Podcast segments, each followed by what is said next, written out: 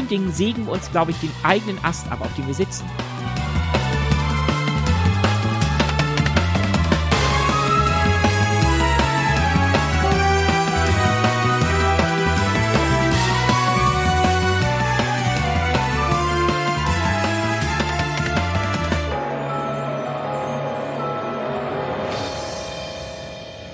Herzlich willkommen zurück zur weiteren Ausgabe des Children of Doom Podcasts. Ich bin Kai Kottenstede und Und ich bin Boris Jepsen. herzlich willkommen bei uns. Wir widmen uns wieder mal dem Weltuntergang, unserem aktuellen Lieblingsthema. Ähm, bevor wir loslegen, ähm, wir wollen heute über ähm, den, unter anderem über Klimawandel sprechen, haben das Ganze aber etwas anders eingeordnet. Wir wollen über äh, das Zeitalter des Anthropozän reden, also das Alter des äh, menschengemachten oder das Zeitalter des Menschen letztendlich. Darüber halt später, ähm, aber wie immer ganz kurz vorweg ähm, über das, was uns sonst so umtreibt. Und als allererstes Children of Doom, das Festival der Wissenschaften, die Veranstaltung. Ähm, zur Erinnerung, das Ganze machen wir am 17. bis 19. Mai. So viel steht schon fest, aber wir haben auch noch ein paar mehr Updates, nicht wahr, Boris? Ja, also ich habe ja schon die letzte Zeit äh, immer so ein bisschen kryptisch angedeutet, dass wir halt sehr lange gerungen haben, um das richtige, geniale Gelände zu bekommen und ähm, konnte es aber nie, nie so veröffentlichen. Die Würfel sind gefallen, alia jacta est. Ähm, Greifswalder Straße, S-Bahn-Station. Ähm, Berliner sollten das kennen, Ringbahn. Ähm, dort vier Minuten zu Fuß entfernt. Dort wird das erste Children of Doom Festival stattfinden.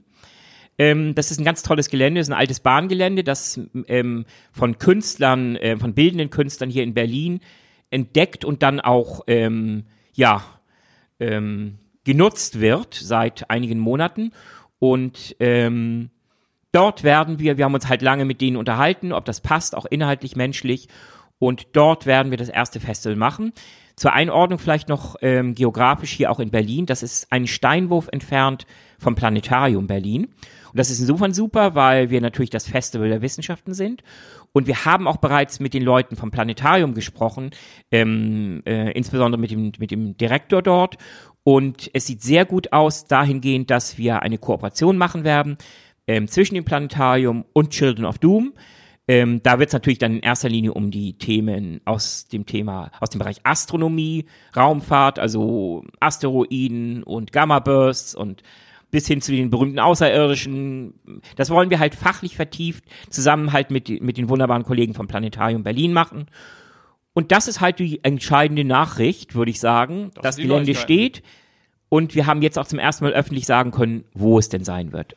Das sind die schönen guten Nachrichten. Die Kollegen sind da noch äh, kräftig dabei, auch das Programm zusammenzustellen. Dazu können wir vielleicht das nächste Mal ein bisschen mehr erzählen, was sich da tut. Jetzt aber noch mehr Aktuelles. Äh, ist es ja so, dass äh, auch außerhalb von Children of Doom die Welt sich weiter dreht. Und wir haben äh, uns überlegt, das haben wir letztendlich in der ersten Folge dieses Jahr so ein bisschen verpasst.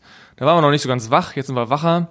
Ähm, ein Rückblick auf 2018. Wir machen mal, haben wir uns überlegt, eine Rückschau auf 2018 was eigentlich da so wir als Top 3 haben im Bereich äh, der Wissenschaften. Also was war eigentlich im wissenschaftlichen Umfeld das, was uns ähm, am meisten geflasht hat? Wir machen einfach Top 3, Boris 3, ich 3. Und Gentleman, wie ich bin, gebe ich dir einen Vorrang. Fang mal an, was ist denn dein erster? Dann, danach komme ich, wir machen mal abwechselnd. Ja, also da ich ja im Prinzip aus dem, äh, in erster Linie aus dem Bereich Technologie komme, ähm, da hat es natürlich eine Menge gegeben, 2018. Ähm, aber das, was mich am meisten fasziniert hat, ich glaube, was auch den meisten Impact haben wird auf die Zukunft, auf die Gesellschaft, ähm, ähm, ist das Thema Quantencomputer, ist aber vor allem auch das Thema Quantenkryptographie. Da gab es Ende letzten Jahres die Meldung, ähm, dass es zum ersten Mal gelungen ist, ein abhörsicheres Quantennetzwerk aufzubauen mit mehreren Teilnehmern. Also man, vielleicht eine ganz kurze Erklärung dazu. Ähm, abhörsichere Kommunikation ist ein Riesenthema seit äh, Jahren oder, oder, oder noch länger.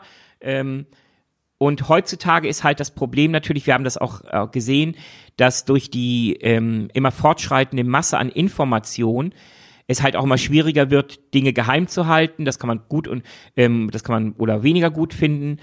Aber die Technologie schreitet natürlich voran und die die, das, die ganze, die Quantentechnologie bietet zum ersten Mal eine realistische Möglichkeit, äh, es vielleicht zu schaffen, Kommunikation wirklich abhörsicher zu machen. Wie funktioniert das? Ähm, wir alle haben schon mal von Schrödingers Katze gehört und äh, auf, auf der Quanten... Welcher Katze? Wessen Katze? Die Katze, die halb tot und halb lebend ist. Je nachdem, ähm, ob man sie sich anguckt oder nicht in der Box. Ist, lebt die Katze oder ist die Katze tot? Können wir noch mal in einer anderen Folge in Ruhe über, über Quanten äh, reden. Aber letztlich geht es auch darauf hin zurück. Also es, äh, die Quantenwelt ist gegenüber der normalen Welt, in der wir leben, in der die Newtonsche Gravitation ähm, ähm, äh, und eigentlich auch die, die äh, physikalischen Gesetze Einsteins gelten. Ähm, die Quantenwelt ist, ist total strange, ist total irre. Und da funktionieren Dinge halt anders als in unserer normalen physischen Welt. Und ein ganz entscheidender Punkt ist, ähm, dass Quanten also diese winzigen kleinen Teilchen, zum Beispiel Photonen, ähm, je nachdem, ob man sie, sie, sie betrachtet oder nicht betrachtet, verschiedene Zustände, Polarisationen annehmen können. Und das macht man sich zunutze und zu sagen, okay, wenn ich jetzt ähm, eine Botschaft versende, dann muss ich ja gemeinhin auch einen, eine, bei einer verschlüsselten Botschaft muss ich einen Schlüssel mitschicken. Also einen, einen, einen ähm, Dekodierungsschlüssel. Mhm. Sonst wird das ja alles keinen Sinn machen. Und früher war das immer irgendwie eine Zeichenfolge, eine, eine Alpha, alphanumerische Folge oder ein, eine, eine binäre Folge. Das Problem ist nur, wenn die abgefangen wird, wie auch immer, dann habe ich davon keine Ahnung. Ja. Und ähm, dann entschlüsselt im Prinzip ein Gegner, ein potenzieller Gegner, meine Kommunikation. Ich weiß es noch nicht mal und bin dadurch natürlich hochgradig angreifbar. Der einzige Weg war, das schlüssiger zu machen, war einfach nur länger zu machen, die Zeichenkette im Prinzip. Richtig, aber irgendwann, egal ob, ja. ob äh, 128 Bit, 256 ja. Bit, mit genügend RAW-Rechenpower kannst ja. du das immer brechen. Ja. Und jetzt kamen halt clevere Leute vor einigen Jahren auf die Idee. Führend ist da übrigens ähm, ein Institut in Wien und auch die Chinesen arbeiten da sehr intensiv dran. Ähm, warum nutzt man nicht diese verrückte ähm, Quantenwelt und schickt als Verschlüsselungsmerkmal, sage ich mal, auch eine bestimmte polarisierte Quanten mit? Und um lange Rede, kurzer Sinn, das funktioniert dahingehend, dass ähm, man, man gibt diesen Quanten Licht, zum Beispiel Lichtteilchen, Photonen, eine bestimmte Polarisation und davon schickt man eine ganze Reihe. Und der, der, der Sender schickt die los und der Empfänger analysiert diese Quanten und gibt dann das Ergebnis wiederum an den Sender, was er empfangen hat, welche Art von Polarisation der einzelnen Quanten hat er empfangen. Und wenn das ähm, stimmt, dann ist alles in Ordnung, dann kannst du damit auch deine, die Message entschlüsseln. Und jetzt kommt der äh, entscheidende Knackpunkt. Das funktioniert nur, wenn während des Sendens diese Quanten nicht manipuliert werden und Manipulation auf Quantenebene bedeutet sogar, wenn sie, sobald sie allein auch nur sich, irgendjemand sie sich anschaut, versucht sie zu identifizieren, zu ähm, abzuleiten ähm, und quasi zu analysieren, dann verändern sie schon ihre Polarisation. Das ist halt so dieser berühmte Quanteneffekt. Und das wiederum kannst du, kann dann der, der Empfänger bei der Analyse erkennen. Das heißt, wenn dann Sender und Empfänger ähm, rein statistisch sehen, es gibt viel zu viele Abweichungen bei der Quantenpolarisation zwischen dem Soll- und dem Ist-Zustand, dann hat offenbar irgendjemand während des Sendevorgangs diese Quanten ähm, quasi eine Weiche gebildet und, und sie abgefangen, hat sie analysiert also und Kern, damit ist es keine sichere Kommunikation. Also im mehr. Kern erkennt man damit jetzt auch die, ähm, die das Aufgreifen des Schlüssels durch jemanden, Schlüssels durch jemanden, Richtig, den man nicht ganz nicht genau. Und ja, spannend. das hat vor zwei Jahren schon funktioniert, aber nur zwischen einem Sender und einem Empfänger. Das begann vor zwei, drei Jahren mit, ähm, das funktionierte im, nur im Labor über wenige Zentimeter. Dann hat man das auf einige Meter ausgewertet. Dann haben die Chinesen einen Satelliten hochgejagt und hat, es hat zum ersten Mal geklappt, dass zwischen Österreich und China hat es über einige tausend Kilometer eine quantenverschlüsselte ähm, Verbindung gegeben. Das war schon ein Meilenstein, aber nur zwischen einem Sender und einem Empfänger. Und jetzt Ende des Jahres haben sie bekannt gegeben, dass zum ersten Mal dieses ähm, diese Technologie auch zwischen mehreren Sendern und Empfängern funktionierte. Und das ist der absolute Meilenstein, weil nur das, äh, ähm, nur damit ist die Grundlage geschaffen für eine ähm, breitenwirksame, für eine mhm. globale Kommunikation, mhm.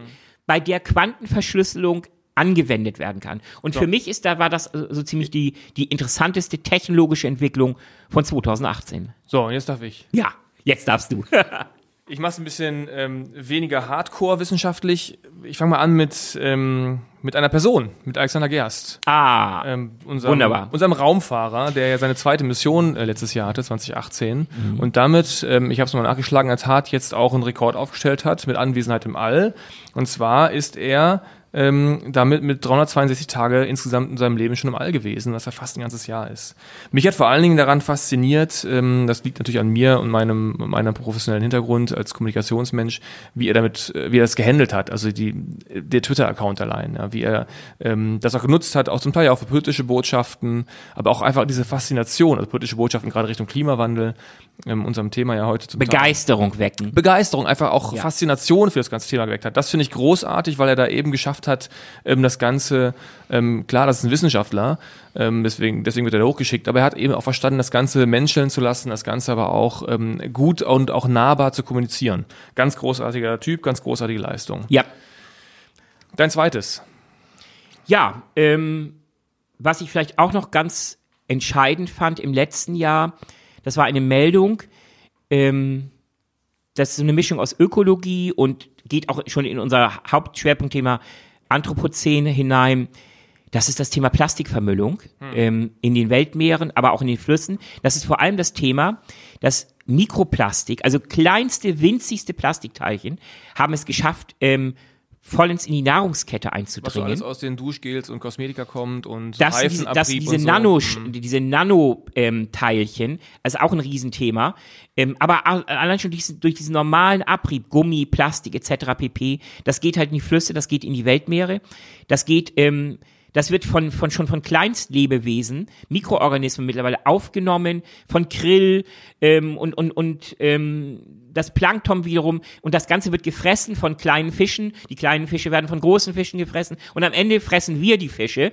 Und ähm, man hat zum ersten Mal 2018 auch nachgewiesen, dass im Menschen dieses Mikroplastik mittlerweile angekommen ist. Wo hat man das gefunden? Ähm, ich weiß jetzt gar nicht, welches Institut das war. Ähm, Ich, ich ich meine, es ist aber auch wo, wo im Körper. äh, Natürlich in, in, im, im Magen-Darm-Trakt natürlich. Ähm, es hat wohl noch nicht, ähm, das, ähm, es ist wohl noch nicht so weit, dass diese berühmte Blut-Hirn-Schranke überschritten wurde, dass es sich quasi auch irgendwie im Gehirn oder so anreichert, was ja leider zum Beispiel mit, mit radioaktiven Stoffen der Fall äh, sein kann. Aber ich finde das trotzdem ein, ein, ein totales Alarmsignal, denn letztlich, das sind gut Plastike, das, ist, das sind meistens Kohlenwasserstoffverbindungen. Wir haben aber noch keine Langzeitstudien letztlich, ob das in irgendeiner Form wirklich sich biologisch auswirkt auf den Menschen. erscheint Im Moment geht wohl die, die Wahrscheinlichkeit eher in Richtung Nein, eher nicht, weil wir sind ja alles Fresser und, und wir können unglaubliche Mengen an Dreck fressen und alles Mögliche, ohne dass wir sterben wie die Fliegen. Aber trotzdem, auch, auch was hat das wiederum auf unsere Fortpflanzung ähm, für einen, ein- vielleicht äh, ähm, hat das Effekte, die wir so, ähm, die, dass, das so, dass es so langfristig Effekte sind, dass wir das noch gar nicht beurteilen können. Und gleichzeitig erscheint das ein, als ein Problem, was so schwer kontrollierbar ist. Der Richtig, zwischen unglaublich Eintrag schwer. und, also wo kommt der Eintrag her und der, der kann ja aus allen Ecken der Welt kommen, aus allen verschiedenen Genau. Ursachenquellen. Ja. Wir alle haben diese merkwürdigen Bilder, diese furchtbaren Bilder, glaube ich, im Kopf von, von Südseestränden, die, wo man noch vor 30, 50 Jahren ähm, blaues Meer und Palmen und, Ja. und weißer Sand im, und mittlerweile sind das ähm, Sch Schuttabladeplätze geworden. Eine ekelhafte Mischung Also aus Plastik, Schrott, weißem Schaum. Dazu passt ja jetzt diese EU-Verordnung zum Verbot von, von bestimmten Plastik-Wegwerfartikeln. Richtig, sowas wie Strohhalme zum Beispiel, ja. ja, bringe ich meinen Kindern noch mal bei, die wollen immer Strohhalme haben, hab ich jetzt, hab ich das mal erklärt, ähm, das vielleicht nicht so geil ist. Ja. Ähm, aber da habe ich mal einen interessanten Artikel zugelesen, der ähm, es gab eine politische Debatte darüber, ob es einen Unterschied macht, ob man in der EU jetzt diesen, diesen Plastikmüll verbietet oder nicht, weil ja eigentlich das viel größere Problem in Asien zum Beispiel ist. Stellt sich raus, ja, wir sind ähm, zwar sozusagen in unserer Müllvermeidung und Trennung und so weiter und so fort natürlich die viel besseren und die Probleme tauchen in der Tat auch eher in Asien auf, kommt aber daher, dass ein Großteil unseres Plastikmülls dahin verschifft wird. Ja, Unter genau, anderem. der Also dass Müllexport, Man, man kann der globale nach- Müllexport. Man kann es nicht nachweisen, dass der Strohhalm, den meine Tochter hier in Müll wirft, dann auch tatsächlich in China am Strand landet. Aber faktisch ähm, wissen wir, dass wir den Großteil unseres Mülls dahin exportieren und dann wird er dort vor Ort anscheinend nicht ordentlich, wie auch immer, verarbeitet, verbrannt, keine Ahnung, was Ja. wir genau damit vorhaben, recycelt. Jedenfalls, da landet eine große Menge eben auch im Wasser. Da gibt es auch diese, dieses, dieses Video, was letztes Jahr viral ging, von dem Taucher, der durch den, äh, ich Genau. glaube, irgendwo da auch in, Asien Ja. durch dieses Müll taucht. Ja. Genau. Wunderbare Bilder erwartet man von, von schillernden Korallenriffen. Genau. Und äh, in Wahrheit ist es eine einzige Plastikmüll. zwischen schillernden Plastiktüten. Genau, und apropos, und Korallen äh, sterben mittlerweile auch wie die Fliegen. Ja. Das, äh, wo du aber sagst, Müllexport, ähm, Export, das ist natürlich auch wieder ein Riesenthema. Da sind wir natürlich auch, ähm, müssen wir auch sofort äh, dran denken, äh, Ghana, Nigeria, wo unser Elektroschrott landet, Ja, ja. wo statt einem vernünftigen ähm, ähm, Zerlegen und Recycling das Zeug einfach angezündet wird,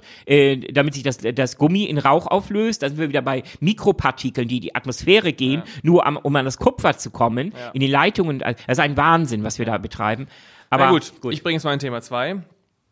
Äh, mein Thema 2 ist äh, verwandt mit Thema 1, aber anders. Äh, die chinesische Landung auf der anderen Mondseite. ah, die dunkle Seite des Mondes. die, die dunkle Seite des Mondes.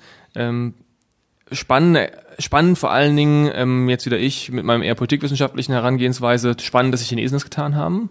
Für die wahnsinnige Bedeutung natürlich. Also mal abgesehen davon, dass es für die Wissenschaft ein wichtiger Schritt ist, dass man da jetzt Dinge äh, erfahren kann, die man vorher nicht erfahren konnte, ist natürlich auch geopolitisch, ähm, erinnert das sofort an den Wettlauf damals zwischen Sowjetunion und USA. Und ähm, jetzt haben die Chinesen halt im Grunde die Nase vorn, ein Stück weit an der Stelle, oder zumindest symbolisch die, die Nase vorn, haben etwas geschafft, was bis dato noch keiner sich Terra geschafft hat. Incognita, unbekanntes Land. Terra Incognita erobert, wenn man so will. Ich glaube, Fähnchen haben sie nicht abgestellt, ne? aber Ich glaube doch, du wahrscheinlich schon. Äh, Also irgendwo, Wahrscheinlich schon, ja, ja. irgendwo wird es die, Ja, die rote Flagge mit, mit äh, geben, also definitiv, ja. Also das finde ich eine ganz spannende Entwicklung, weil das ja, ähm, weil das auch wieder zeigt, wie politischer Wille und wissenschaftlicher Fortschritt auch zusammenhängen. Ähm, wie natürlich äh, so ein Programm, gerade Weltraumforschung, ist ja dann doch eben noch zum überwiegenden Teil staatlich finanziert. Und das heißt, da muss es einen politischen Willen geben und der politische Wille wächst natürlich im Fall von China natürlich auch aus einem gewissen Nationalbewusstsein, aus Prestige, ähm, ganz Prestige und ähm, einer Positionierung im weltweiten Machtgefüge. Absolut. Und ähm, diese Verbindung interessiert mich, aber finde ich natürlich wahnsinnig spannend. Und da haben die Chinesen letztes Jahr auf jeden Fall ein klares Signal gesetzt. Und Ja. da kann man sich natürlich jetzt überlegen, ähm, ich habe auch Zahlen nicht mehr im Kopf, aber ich habe damals gesehen, also wir, die Europäer geben auch weniger für Weltraumforschung aus als die, äh, die, nee, die, äh, die Europäer geben weniger aus als die Chinesen. Ich glaube, das Ranking war wirklich USA, China, EU. Ähm, und da ist schon mal klar, zwischen wem das Rennen laufen wird. Ne? Gut, aber das, spannende Entwicklung. das zeichnet sich sowieso ab, Klar. dass die, ähm, die großen Blöcke, das ist ja auch diese Tragödie im Moment, ähm, ohne jetzt abschweifen zu wollen, dass die EU eher im Moment auseinanderbricht. Ähm, wenn wir überhaupt eine Chance haben wollen, auch auf wissenschaftlicher Ebene, dann müssen wir unsere Kräfte bündeln. Wir müssen die Etats, die Haushaltsetats aus den einzelnen europäischen Ländern, müssen wir in, in wichtige Leuchtturmprojekte bündeln um da halt auch den Anschluss zu äh, behalten, im Zweifel sogar eine, eine, eine ähm, technologische Marktführerschaft zu erreichen im besten Sinne. Aber ähm, ja, durch Brexit und Nationalismus und all diese Geschichten äh, sieht es, ja wird eher finster aus. Es Ja, wird schwieriger. Da meinen manche, sie könnten, wenn sie kleiner werden, äh, könnten sie stärker sein. Das ja, ja ist genau. äh, unfassbar kurz gesprungen. Gut, aber du hast ja auch noch einen dritten Punkt. Ja, also äh, du hast jetzt schon dadurch, dass du den Mond äh, ähm, erwähnt hast, die dunkle Seite des Mondes. Übrigens, das sei mir noch ähm, erlaubt, gibt ja diesen genialen Film Iron Sky, der war crowdfinanziert, Nazis auf der dunklen Seite des Haben Mondes. Freunde von mir mit- mitfinanziert. Ah, siehst du, super, ja. Und ähm, Die sind sogar, die sind sogar zur Premiere nach Finnland geflogen. Ach, echt? Äh, ist ja, ist ja cool. Also ähm, fällt mir sofort ein, es gibt, glaube ich, jetzt kommt auch irgendwie der zweite Teil oder so. Ähm, die Story halt, äh, sie wollen, glaube ich, Helium 3 oder so ba bauen sie da ab, um, um dann die, die Weltherrschaft neu zu erhalten. Also ähm, das fällt einem natürlich sofort äh, auf, wenn man dunkle Seite des Mondes. Rein technologisch war natürlich die, die Hauptvoraussetzung oder die Hauptherausforderung, dass keine direkte Kommunikation, keine direkte Signalaustausch zwischen dem Länder und, und der Erde. möglich- Klar, weil der Mond ist da dazwischen. Ja. Und dann mussten sie halt erst einen Satelliten in So die Umlaufbahn Proxy, ja. schicken, quasi als Bypass, Ja. über den dann, Ja. das war ja halt auch diese, diese äh, technologische Herausforderung. Ja. okay, bleiben wir dann beim, beim Weltall. Also, ähm, was mich ja halt auch noch faszinierte, war natürlich auch relativ zum Ende des Jahres, ähm, der, der Marsländer, der ähm, zum ersten Mal Töne vom Mars geschickt hat. Also die Amerikaner haben da ja äh, erneut eine Sonde gelandet und ähm, gut, das, das, war, das war eher jetzt eine Art Marketing-Gag, aber ähm, der eins der Messgeräte konnte halt den, den, den, den, den, den Wind, die, die, die, ähm, die Strömungen, die, die auf der Marsatmosphäre herrschen und die über die Messgeräte auf dem Länder gehen, Mhm. das wurde halt aufgezeichnet und umgewandelt in, in Töne und das kann sich jeder halt abspielen im Internet. Ich finde das, Das so hört sich jetzt immer faszinierend. zum Einschlafen an. Oder? Ja, also ähm, das hat vielleicht keinen so gigantischen wissenschaftlichen As- Aspekt. Aber es, äh, äh, es strahlt eine unglaubliche Faszination, zumindest auf mich aus, zu überlegen, dass da 150 Millionen Kilometer entfernt ist da so eine Sonde. Und zum ersten Mal hören wir im Zweifel, wie es auf diesem, auf dem Mars klingt. Wahnsinn. Komm, lass mal auf die Ja. Uhr gucken. Ich würde meinen dritten noch gerne raus. Ja, klar, logisch. Und dann haben wir ja noch was ganz Aktuelles. Mein dritter ist, ich mache es auch kurz, ist letztendlich auch ein bekanntes Thema, schon wirklich, äh, glaube ich, auch bei vielen Leuten angekommen. Ähm, das Thema äh, Insektensterben hat letztes Jahr nochmal einen neuen Schwung genommen durch ähm, auch neue Zahlen, die veröffentlicht, veröffentlicht wurden, die auch weit hinausgehen über das äh, ja schon sehr bekannte Thema Bienensterben. Was ja auch, äh, das Thema Bienensterben hat ja auch gezeigt, wie komplex die Thematik eigentlich ist. Woher kommt das eigentlich? Varroa-Milbe? Kommt das durch äh, Pflanzenschutzmitteleinsatz? Kommt das durch Klimawandel? Also, dass diese Thematik auch äh, schon die Ursachenforschung komplex ist und natürlich daraus abgeleitet auch ähm, komplex ist, was man dann eigentlich dagegen tun kann. Aber die Erkenntnisse gingen ja letztes Jahr dann schon dahin, dass wir generell einen massiven Schwund an Insektenarten und Insektenmasse einfach haben. Biomasse, Oh, ja. ja. Biomasse, genau, einfach. Und ähm, das kann man sich ja relativ schnell ableiten, das lernt man schon in der Schule, das hat äh, dann sofort Auswirkungen auf die Nahrungskette. Und das fand ich eine sehr alarmierende Zahl, weil das etwas ist, was man so nicht wahrnimmt. Und ich habe witzigerweise, ich glaube das Jahr davor, 2017 mal auf Facebook eine Diskussion gehabt äh, darüber, dass irgendjemand meinte, wenn er über die Autobahn fahren würde, würde er heutzutage nicht mehr so eine verreckte Scheibe haben. Stimmt. Und- Kann ich bestätigen. Ja, und da, da habe ich noch dagegen gehalten, weil sowas sind immer so Aussagen, ja gut, dann vielleicht fährst du einfach schneller oder langsamer oder da gibt es so viele Faktoren, die dafür sprechen können oder die, die als Ursache gelten können, direkt aus, daraus abzuleiten, es gäbe weniger ähm, Insekten, finde ich immer so ein bisschen ähm, schwierig, weil dann werden Diskussionen angestoßen. Aber ja, jetzt gibt es in der Tat auch Studien, oder letztes Jahr gab es Studien, die das ähm, doch nahegelegt haben. Ja. Also Und- eine dramatische Entwicklung. Und bei Insekten muss man ja auch nochmal unterscheiden. Ähm, es gibt auch so ein paar, die sind unglaublich resistent. Ameisen zum Beispiel. Auf die- Kakerlaken. ja, oder Kakerlaken. Ähm, auf die scheint das keine so riesige Auswirkung zu haben. Ähm, aber vor allem die, die, die fliegenden Insekten und auch Mhm. vor allem die Nutzinsekten in Anführungsstrichen, siehe zum Beispiel ähm, Bienen. Ja. Ähm, Bienensterben ist ja nur ein Teil davon. Ähm, den meisten Menschen ist gar nicht klar, ähm, wenn man von Nutztieren spricht, die also essentiell für die Nahrungsmittelversorgung für die Menschen sind, dann denkt man im Zweifel an, an, an, an Huhn, Schwein und Rind.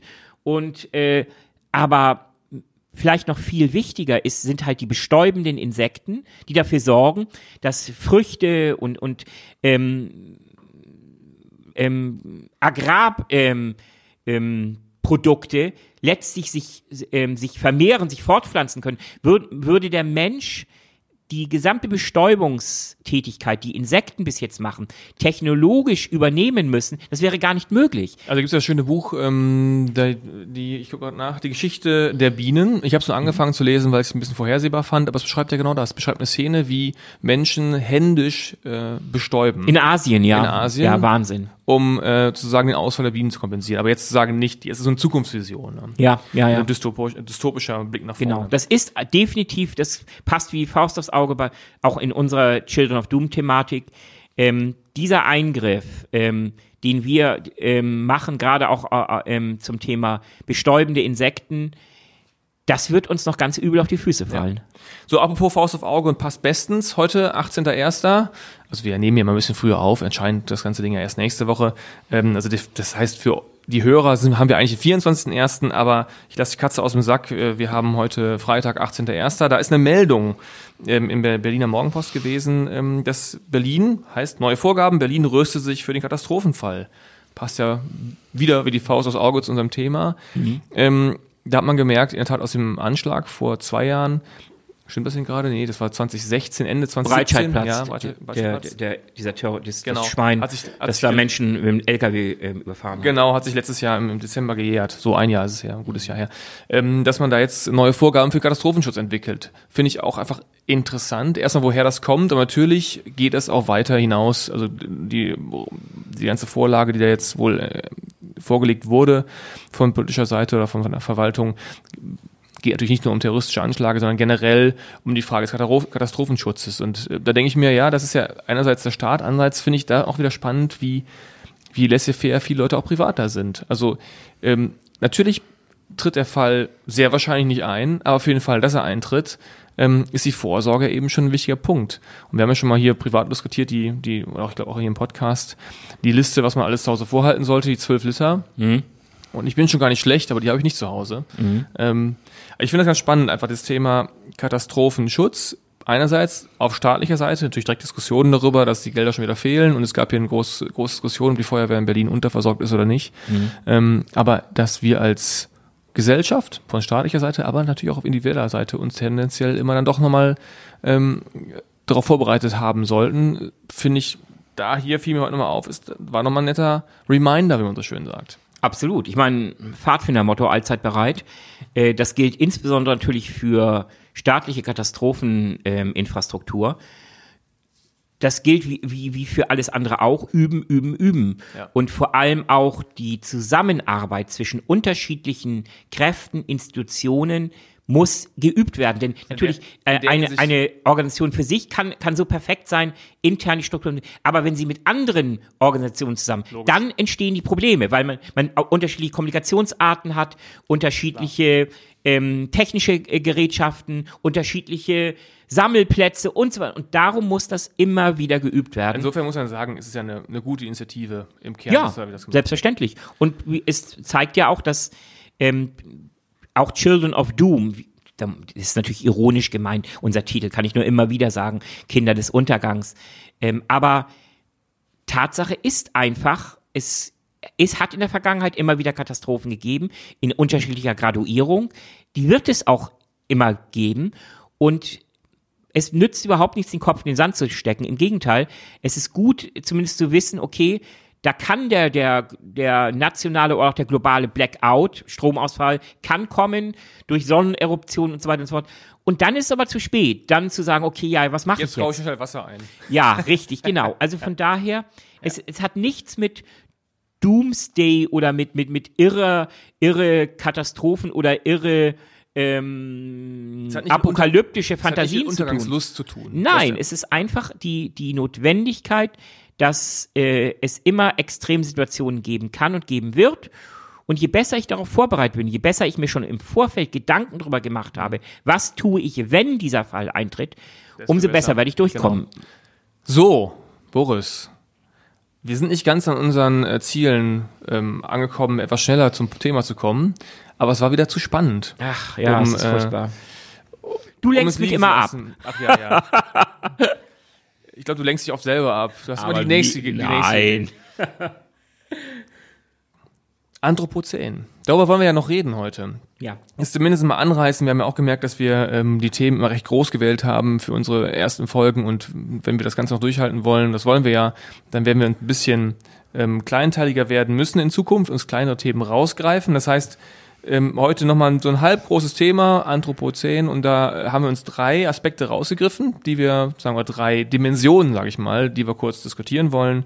Die ersten beiden etwas kürzer und ähm, den dritten etwas länger. Mhm. Ähm, der dritte ist dann auch in der Tat das Thema Klimawandel, heute schon angerissen und angekündigt.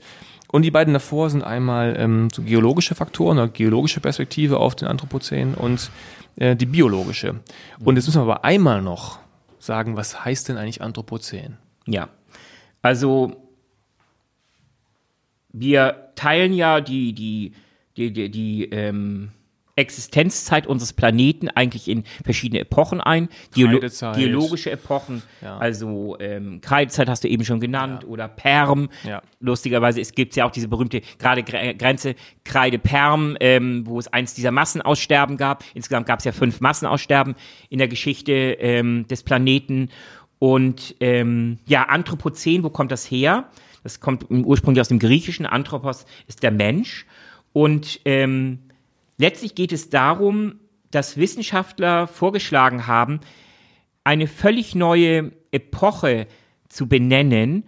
Hm, bisher wurden, wurden diese zeitlichen, riesigen geografischen Zeiträume eher nach geologischen Faktoren ähm, eingeordnet und dann auch benannt. Und zum ersten Mal kommt jetzt der Vorschlag, ein Zeitalter zu benennen nach dem Hauptverursacher von Veränderungen in diesem Zeitalter. Und das ist der Mensch, das ist der Einfluss des Menschen auf die Evolution, auf die ähm, Geologie, auf, die, auf das gesamte Ökosystem des Planeten. Und daher die, die, die Idee, das Anthropozän, das Zeitalter des Anthropozän auszurufen. Jetzt muss man dazu sagen, es geht ja nicht, ähm, wir hatten ja schon immer Einfluss letztendlich, auch äh, als für die Armada irgendwie in Spanien die Wälder gerodet worden sind. Klar. Ähm, da leidet Spanien heute auch noch drunter, aber mhm. die Idee war ja zu sagen, eine äh, eine Veränderung, also in der, in der, in der Intensität damit auch ja. zu markieren. Ja. Geochronologische ähm, Zeitalter. Mhm. Also und ich habe es, wenn wir es gerade, die haben es ja nachgeschlagen, ich glaube, um in den 50er Jahren hat man jetzt quasi sozusagen diesen Punkt definiert, an dem das Ausmaß des Einflusses des Menschen ähm, auf den Erdball und all das, was dazugehört, die eine Dimension erreicht hat, die eben weit darüber hinausgeht, als das, was wir schon aus der, aus der Vorgeschichte kennen, wo wir letztendlich ja, wie gesagt, also Richtig. ich finde es in Spanien immer eindrucksvoll, dass dieses, diese, dieser Landstrich auch mal bewaldet war und heute fährt man da durch ja gefühlt durch Wüste. Ja. Und äh, soweit ich es richtig erinnere, dass eben dadurch kam, dass man damals die Flotte gebaut hat, die Armada, und dafür eine Menge Holz abge, mhm. abgehauen hat, umgehauen hat und damit letztendlich da das Klima in, dem, in der Region verändert hat. Schon ja, damals. Ja, natürlich. Also für mich äh, ist eng verbunden mit dem Anthropozän, also mit dem ähm, nachhaltigen Einfluss des Menschen auf den Planeten, das Industriezeitalter. Denn ähm, man darf ja nicht vergessen, bis zum Industriezeitalter war es eigentlich so, dass der Mensch immer nur eine Menschenkraft hatte oder im Zweifel eine Pferdekraft oder eine Ochsenkraft und ähm, konnte auch nur damit letztlich nachhaltig Dinge bewegen, die der, den Erdboden umflügen, einen Baum fällen, ähm, einen Fluss im Zweifel ein Flussbett verändern durch Muskelkraft, indem man Spaten in die Hand nahm. So ist ja auch der Nordostseekanal entstanden, eine künstliche Wasserstraße, die ist noch wirklich mit Spaten und Muskelkraft ähm, ist, ist der Nordostseekanal entstanden. Aber durch das industrielle Zeitalter haben wir zum ersten Mal die Chance gehabt, ähm, fossile Brennstoffe in Energie umzuwandeln und damit in, in, in ähm, maschinelle Energie. Und damit können wir zum Beispiel Kettensägen betreiben, wo wir, ähm, wo, wo ein Arbeiter vielleicht mit einer Axt es schafft, weiß ich nicht, fünf oder zehn Bäume äh, zu fällen am Tag dann nagelt der mit, mit, mit, mit, mit einer Kettensäge, gar nicht so, ich würde sagen, mit so einem Harvester, äh, der so wie ein Alien durch, durch, den Wald schafft, der nagelt der tausend Bäume an einem deswegen, Tag Deswegen um. finde ich den Begriff Pferdestärken bei der, bei der Bemessung von der Leistung eines Fahrzeugs, eines Motors, immer noch eigentlich jetzt wieder Kommunikation, kommunikativ gedacht, eigentlich ja. total stark, weil das zeigt ja, da sind eine ganze Menge Pferde drin. Früher hat man da ein paar Pferde für gebraucht. Ob das jetzt immer so übertragbar ist, aber richtig. Schon klar, wenn ich 150 PS irgendwo habe, das war mit einem Pferd nicht machbar, wahrscheinlich auch nicht mit 10, sondern irgendwie so einer Größenordnung von 100 bis 150. Allemal, genau. ob ich es genau äh, umrechnen kann oder nicht. Ja. Ähm, mal vielleicht eine Anmerkung zum, weil ich gerade dieses Anthropozän, wann hat das begonnen? Natürlich, wie es in der Wissenschaft so ist, ist alles dann auch gerade in diesen Bereichen, wenn man sowas definieren will, ja immer, ähm, da weichen die Meinungen dann doch weit voneinander ab gerade nochmal nachguckt, also die, ähm, das geht sogar, einige Vorschläge gehen sogar weit, so weit zurück äh, bis aufs Jahr 1610. Und zwar mit dem Argument, dass das erste Mal in der Zeit ähm, Krankheiten eingeschleppt wurden in die neue Welt. Ah, die Pocken, also, ja. Und damit in sozusagen indigene Bevölkerung. Ja. Ich sage mal ein hartes Wort, ausgerottet oder letztendlich durch Krankheit. Doch, doch, kann man so sagen. Ausgerottet worden. Ja, ausgerottet klingt so ein bisschen äh, sehr ich meine das nicht erniedrigend gegenüber diesen Menschen letztendlich, aber es ist faktisch natürlich passiert. Mhm. So konnte letztlich Cortés mit, mit, mit, mit ein paar hundert äh, spanischen äh, Kriegern einen, einen ganzen Kontinent ja, ja. erobern, nämlich Südamerika. Ja, Sonst wäre das unmöglich gewesen. Aber die, die, Menschen sind gestorben wie die Fliegen damals durch die Krankheiten, die eingeschleppt wurden aus dem, äh, aus dem alten Europa. Und ähm, ich habe keine aktuellen Zahlen, aber ich glaube, von der Urbevölkerung, man kann das ja auch genetisch analysieren, sind nur noch einstell eine einstellige Prozentzahl ist übrig geblieben. Ähm, das ist, das, das war ein, ein, ein, ein absoluter Massenausrottung. Jetzt, jetzt, kommt das Spannende, das habe ich mir extra noch rausgesucht, das Zitat. Ähm, das ist Wikipedia. Mhm. Ähm, das ist nicht nur sozusagen eine Bevölkerungs- oder ein indigenes Bevölker Volk damit vernichtet wurde, sondern der Effekt jetzt, und das ist das Spannende, ähm, das, ist, dass dadurch zu einem markanten Rückgang der Kohlendioxidkonzentration der Atmosphäre gekommen ist, da die von den Ureinwohnern Amerikas genutzten Felder brach lagen und von der Kohlendioxid fixierenden Vegetation zurückerobert wurden. Ja.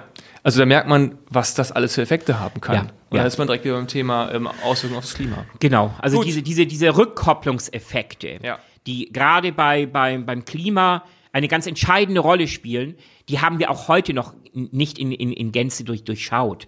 Ich glaube, da kratzen wir auch immer noch an der Oberfläche. Da gibt es noch eine ganze Menge, was wir im Laufe der nächsten Jahrzehnte noch lernen werden. Also wir noch im Bereich, dass wir nicht wissen, was wir alles nicht wissen. Genau, dieser Butterfly-Effekt. Ja. Irgendwie dieser, dieser berühmte Schmetterling au- auf, dem, äh, auf der Rückseite des Planeten fliegt da lang und, und äh, erzeugt eine Sturmflut irgendwie auf der anderen Seite. Das ist natürlich über, überzeichnet, aber im Endeffekt trifft es das. Ich glaube, uns ist wirklich nicht klar, ähm, wie viele Stellschrauben es am Ende in diesem Gesamtökosystem, in dem, in dem gesamten ähm, äh, ja, in, in, dem, im gesamten komplexen System Planet gibt, wo wir mittlerweile überall dran drehen und, und, und, und schrauben und was das am Ende für Auswirkungen hat. Muss man, glaube ich, ein Stück weit auch akzeptieren. Muss man akzeptieren, ja. Aber ähm, das Wichtige ist, ähm, es muss einem gegenwärtig sein. Es muss einem Ja. klar sein, ähm, deine Handlungen auf fast allem, äh, in fast jedem Bereich haben Konsequenzen. Du weißt vielleicht noch nicht, welche Konsequenzen, aber sie haben Konsequenzen. So, und den, um den Schritt nochmal weiterzumachen, unsere Themen, die Dimension dessen hat sich eben gewandelt, weil, die, weil das Handeln letztendlich intensiver geworden ist, mehr äh, größere Dimensionen angenommen hat. Wir hatten auch äh, Thema Atombombe. Also wenn ich eine Atombombe zünde, ist irgendwas anderes, als wenn ich irgendwie eine Burg mit irgendeiner Metallkugel beschieße. äh, ja. Hat eben schon größere Auswirkungen. Aber lass uns doch mal ähm, kommen eben auf diese drei Dimensionen. Die finde ich eigentlich ganz spannend, das auch so ein bisschen mal zu strukturieren. Ähm, wir hatten gesagt, geologisch, biologisch und ähm, letztendlich atmosphärische Dimension. Die geologische mal zuerst. Also was macht denn der Mensch ähm, letztendlich oder inwiefern können wir sagen, wir ein Anthropozän haben ähm, im, in der geologischen Dimension? Wo verändern wir denn da so drastisch unsere Welt? Nun, das, das beginnt schon damit, mit der, mit der massiven industriellen Gewinnung von Rohstoffen. Rohstoffe sind letztlich nichts anderes, äh, zum größten Teil, ähm, das sind ähm, Elemente des Periodensystems, die ähm, in Planeten, äh, pardon, in, in Sonnen erbrütet wurden, ähm, bei, durch eine Supernova dann in oder eine Hypernova freigesetzt wurden. Daraus am Ende haben sich die Planeten geformt.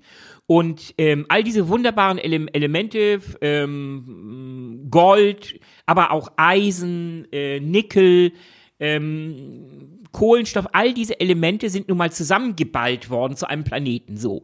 Ähm, dummerweise die, die richtig coolen Sachen, die, die wir haben raus. wollen, ähm, die sind nicht alle an der Oberfläche, die sind teilweise sehr, sehr tief im Planeten drinne. Was machen wir also? Wir durchwühlen unseren Planeten systematisch ähm, auf der Suche nach Brenn fossilen Brennstoffen. Was hat das denn für, ich glaube, das ist klar, aber was hat das denn, sozusagen, inwiefern ist das denn so verändernd? Nun, ganz einfach, weil ähm, das ist ja nicht einfach der Spaten, ähm, ähm, mit dem wir ein Loch graben und da irgendwie einen Erzklumpen finden und gut ist.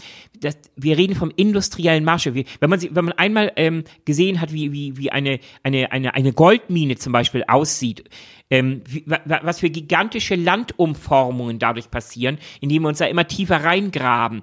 Ähm, durch der Kohleabbau in Deutschland, wir brauchen gar nicht so weit zu schauen, Ja, hat insofern ähm, eine entscheidende Auswirkung, dass selbst wenn, wenn wir diesen Kohleabbau ähm, jetzt eingestellt haben, wir werden auf nicht absehbare Zeit werden, werden im Ruhrgebiet und überall werden Tag und Nacht müssen Pumpen laufen, um, ähm, Damit nicht- um damit, damit die nicht voll laufen, damit dadurch nicht äh, die gesamte geologische Stabilität ähm, aus, aus den Fugen gerät ähm, bis hin auch zum Grundwasserhaushalt, ähm, wie wir Rohstoffe gewinnen, das ist ja keine, kein sauberer Prozess häufig. Da werden häufig unglaublich giftige Verbindungen benutzt.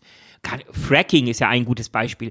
Ähm, die in den Boden gepumpt werden, wo, wo, wo ähm, gig gig- gigantische Erdmassen werden ausgewaschen, um an Gold oder, oder Silber oder Platin zu kommen, mit gibt auch- hochgiftigen Verbindungen. Aber es gibt auch, schöne Effekte. In der Lausitz werden wir bald das, das größte Naherholungsgebiet oder das größte, ähm, äh, ich glaube, die größte Wasserlandschaft Europas haben, weil wir da Ja. den ganzen Tagebau schön fluten und das wird, das läuft, glaube ich, gerade noch, ähm, irgendwie so in 2020 soll das alles fertig sein. Und dann haben wir ganz viele Seen, die gab es gar nicht. Die haben wir alles schön selber gemacht. Und Ja. die Dänen, die schütten jetzt noch schön Inseln an, bauen sich ja, glaube ich, so ein kleines Silicon Valley hin. Genau, die haben natürlich, die, die haben nur abgekupfert äh, von Weil Dubai nee, ja. oder Abu Dhabi, glaube ich, diese künstliche Palmeninsel. Ich glaube, das war Abu Dhabi oder irgendwie Aber sind das, ich meine, das sagen wir jetzt ganz scherzhaft, sind das eigentlich die entscheidenden ähm, geologischen Veränderungen, Veränderungen, die wir da vornehmen. Nein, so eine popelige Insel ist nicht das Ja, Entscheidende. eben, das meine ich ja. Und auch der Lausitz-Tagebau, also ich meine, das ist wahrscheinlich eher vernachlässigbar. Ja. Was denn das, ist wirklich jetzt mal wieder Richtung Doomsday gedacht? Was ist denn wirklich das, was uns wirklich Sorgen machen muss in der Ja, Hinsicht? ganz einfach, dass wir, wir verändern ganze Flusslandschaften, wir begradigen, wir, wir leiten ganze Flüsse um, wir, ähm, wie gesagt, wir, wir graben den halben Planeten um nach Rohstoffen. Ähm, das sind, das sind Auswirkungen, die letztlich ähm, im industriellen Maßstab unseren Planeten äh, beeinflussen. Und das macht es halt so ähm, entscheidend. Vor allem auch der Rohstoffhunger wird ja nicht aufhören. Der nimmt ja immer weiter zu. Ähm, zum Beispiel Silizium. Ähm, das ist ein, ein Stoff, der so ziemlich wie, wie überall wie, im, im Sand, der ist wie Sand Ja. am Meer. Da finde ich es entscheidend. Im, Im letzten Jahr habe ich eine, äh, eine, ein Buch gelesen, glaube ich, etwas, was, was man sich überhaupt nicht vorstellen kann. Der Stoff, der vielleicht am, aller, am, am allermeisten auf diesem Planeten verfügbar sein müsste, Sand, wird, langsam knapp. Ja, auch gehört. Sand wird knapp, weil es gibt, ich habe gelernt, unterschiedliche Qualitäten von Sand. Und nicht jeder Sand ist für alles brauchbar. Und gerade für den Baubedarf, also Ja. um daraus Beton zu machen, um daraus unsere Hochhäuser und unsere Staudämme zu bauen, brauchen wir eine ganz besondere Art von Sand. Und dieser Sand wird langsam knapp, weil wir da schon eine ganze Menge von abgebaut haben. Jetzt ist, gibt es mittlerweile eine, eine Sandmafia, die in Indien und in Bangladesch ähm, Saug, Saug, ähm, Schiffe, Schiffe mit riesigen Saugbottern, ähm, äh, bauen im Prinzip auf illegale Art und Weise ganze Strände ab, nach, ähm, saugen diesen Sand ab, verschiffen das nach ähm, dorthin, wo, wo die neuen Wolkenkratzer gebaut werden. Äh, Da, das, wenn man sich das mal klar macht, Sand, der vielleicht profanste Stoff, selbst da haben wir es jetzt schon geschafft, in gerade mal 50, 60 Jahren, dass der knapp wird. Ja, Himmel, Arsch und Wolkenbruch. Wahrscheinlich, wahrscheinlich sogar in kürzerer Zeit. Wahrscheinlich, Also, denn ja. das hat ja wahrscheinlich stark mit dem, in der Tat mit dem Wirtschaftswachstum Asiens zu tun. Ja, natürlich. Also, es geht ja vermutlich, also, ähm, korrigier mich, aber mein Verständnis, Ja. es geht vor allen Dingen in Bau. Es, ja, natürlich. Und, und aber äh, äh, zum Beispiel Lithium, ähm, wenn wir wirklich ähm, die ähm, Wende hin zu Elektromobilität schaffen wollen, dann werden wir unglaubliche Mengen von Lithium brauchen. Ähm, Gerade vor einigen Wochen habe ich gelesen, die Bundesregierung hat jetzt einen Vertrag mit Chile, glaube ich, nee, oder mit Bolivien geschlossen, ähm, langfristige Versorgung der deutschen Industrie mit Lithium. Ähm, prima, aber am Ende all das trägt natürlich dazu bei, auf geologischer Basis den Planeten halt immer mehr auszubeuten und ähm, man wird neu, man findet neue Dinge, die seltenen Erden, äh, die werden auch immer wichtiger. Das heißt, wir werden, wir werden immer ge genügend Dinge finden, wo wir merken, okay, davon brauchen wir viel, viel mehr, um die neuen geilen Scheiß zu bauen. Äh, und das heißt, wir müssen noch tiefer graben, wir müssen noch mehr ähm, Bereiche ähm, umgraben. Selbst in den USA, wir haben jetzt ähm, Mr. Fantastic ähm, als Präsident am Ruder. Das heißt, ähm, ähm, Schutzgebiete, ähm, die über Jahrzehnte gesichert waren, werden jetzt wieder freigegeben für, für Rohstoffabbau. Ähm, da, da findet etwas statt, was, ähm, ja, Irrsinn ist. Also halten wir fest, was wir da eigentlich machen. Wir, wir wirklich, wir physisch sichtbar remodellieren wir Teile unserer Landschaft dadurch. Genau. Das ist quasi und mit all den Auswirkungen, die können wir jetzt nicht so sehr vertiefen, müssen wir andere nochmal machen, äh, was natürlich für ähm, die entsprechenden lokalen äh, Lebensraum hat, Artenvielfalt und so weiter. Man kann ja letztendlich auch immer weiter sagen, auch ähm, das, das Farming ähm, in, oder also Landwirtschaft im großen Stil, äh, Monokulturen haben natürlich, Mhm. Natürlich. auch Geoforming oder geologische Aspekte, wenn ich natürlich Artenvielfalt damit stark einschränken. Ja, natürlich, wenn ich, wenn ich ähm, jede Menge Wälder abbrenne und abholze, um äh, mehr Raum für Agraranbau ähm, Anbau zu finden, um immer mehr Menschen ähm, zu ähm, ernähren. Ich meine, wir sind im Moment bei, glaube ich, bei sieben Milliarden oder siebeneinhalb Milliarden irgendwie. Wir, wir sind bald an der acht oder die zehn Milliarden lassen, lassen auch nicht mehr lange auf die Größen. Was bedeutet das? Bedeutet, ähm, wenn, wenn keine, wenn, wenn kein, keine Biomasse mehr da ist, vor allem in Form von Bäumen, dann äh, findet eine Bodenerosion statt. Dann werden, werden diese Böden auch ausgelaugt. Dann kann man sie vielleicht zehn Jahre mit, und mit Kunstdünger vielleicht noch 20 Jahre irgendwie am Leben erhalten, um da- Pflanzen. Aber dann sind diese Böden auch tot, weil sie halt immer mehr ausgelaugt werden durch die natürlichen Prozesse auf dem Planeten. Und irgendwann verwandeln wir auch immer mehr ähm, Bereiche in Wüsten. Einfach, weil wir die Vegetation, die, die für diesen, die, diesen, diesen Halt sorgt, ähm, einfach nicht mehr, die ist nicht mehr da und damit erodiert der Boden. Und dann ist er letztlich wertlos.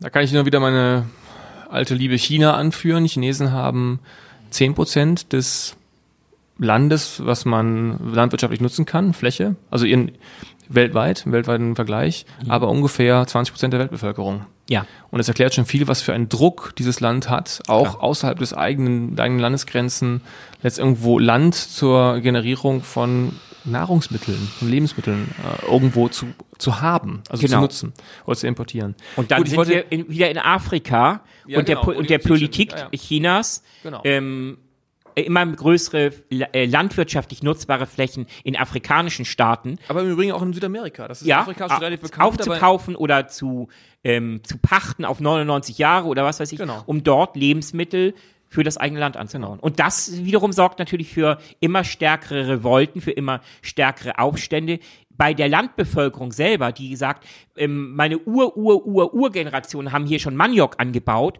und plötzlich sagt mein eigener Staat mir, ich darf auf dieses Gelände nicht mehr, weil es an irgendeinen anderen Staat oder ein Land verkauft oder verpachtet wurde und ich, da, ich darf meine Sachen packen und das erzeugt eine unglaubliche Wut und, und vor allem Hunger macht rabiat. Ich wollte jetzt aber eigentlich weg Und dann sind wir bei Migrationsströmen. Aber wir, wir, genau, wir, in die Richtung äh, wollte ich jetzt gerade eigentlich nicht. Das kann man in der Tat, das muss man sich alles auch mal im Detail angucken, um das hier nochmal auszubreiten, ähm, was da genau passiert. Aber wir hatten ja noch das zweite Thema und ich wollte eigentlich gerade über die Artenvielfalt den Bogen schlagen zu unserem zweiten Block. und ähm, ich habe das wieder durchkreuzt. ja, du hast ja wieder irgendwie bist ja kreuz und quer gefahren.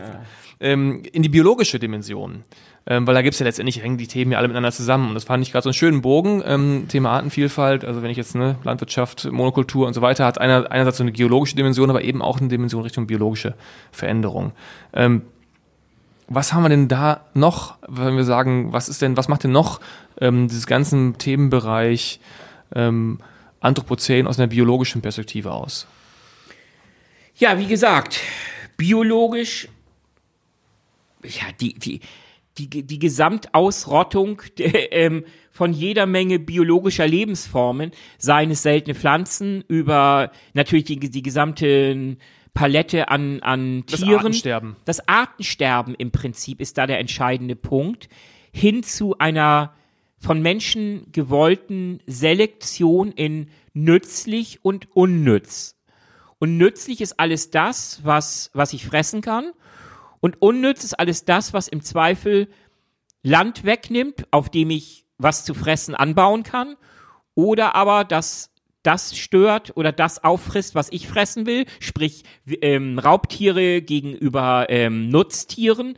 Wenn, wenn ich natürlich meine, meine äh, 1000 Schafe da habe oder meine, meine 1000 Ziegen, dann will ich nicht, dass da der, der, der, der Leopard oder der Puma oder wer oder der, jetzt auch der Wolf, Wolf in Brandenburg, erobert ja. Europa wieder. Da gibt es schon die ersten Aufschrei. Der, früher gibt auch die Geschichte, ähm, die berühmte Geschichte, der, der Junge, der immer schreit, der Wolf kommt, der Wolf kommt. Und, und ähm, irgendwann glauben sie ihm nicht mehr, weil nie der Wolf. Und dann kommt der Wolf irgendwann und frisst den kleinen Jungen auf. Das ist natürlich ein Schauermärchen, weil ich, ich weiß nicht, wie viel hundert Jahres her ist, dass das letzte Mal ähm, ein Wolf einen Menschen gefressen hat. Vielleicht angefallen, naja, weiß ich nicht, aber gefressen, das ist völliger Bullshit.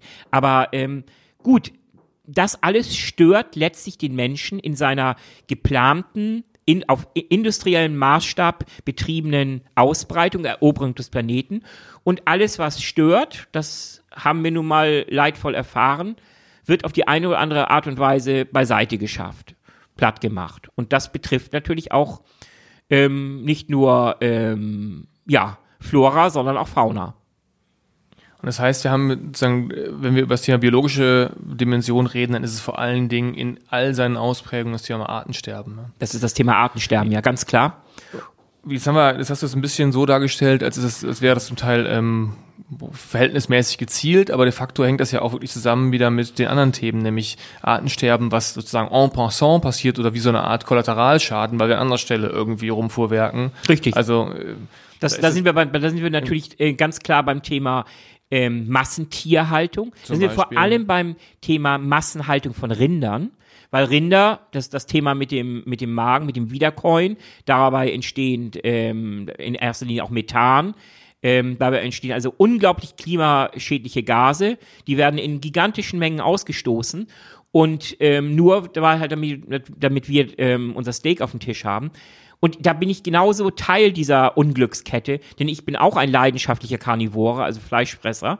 Und ähm, was mich ein wenig, das ist natürlich wohlfeil, aber es gibt ja auch Studien, die manchmal so ein bisschen ähm, so im ähm, Bauch fielen und, und wo man sich sagt, ach, das ist mal eine Studie, die ich gerne lese. Und gerade vor kurzem habe ich eine Studie gelesen, dass ähm, verglichen wurde, verschiedene Nutztierarten bei, beim Fleischkonsum, wie schädlich sie sind, ähm, was die Produktion von klimaschädlichen Gasen angeht. Und wunderbarerweise natürlich, die Rinder sind da absolut Top Nummer eins. Ich glaube, 70 Prozent oder noch mehr der gesamten Produktion von klimaschädlichen Gasen und so gehen halt auf Rinderproduktion wegen zurück. Der, wegen der Masse oder wegen? Wegen der Masse, aber vor allem natürlich wegen der Art und Weise, wie Rinder ihre Nahrung verwerten. Okay. Nämlich dieses Wiederkäuen, ja. dieses über diese, über den, den, den Pansen. Ähm, dadurch, äh, äh, halt, Nahrung wird vergoren im Rindermagen ja. und dadurch entstehen Gase. Übrigens, äh, das ist wie bei einer Müllkippe. Auch unsere Müllkippen, ich weiß, ich schweife wieder ab, produzieren auch, auch jede ja. Menge Methan Methan und Lach, Lachgas und sowas alles wird. Und Methan ist ja mehrfach äh, sozusagen klimaschädlicher als CO2. Ja, selbstverständlich. Also das hat eine Graduierung. Also ich meine, unsere Atmosphäre besteht zu 70 Prozent, glaube ich, aus, aus Wasserdampf.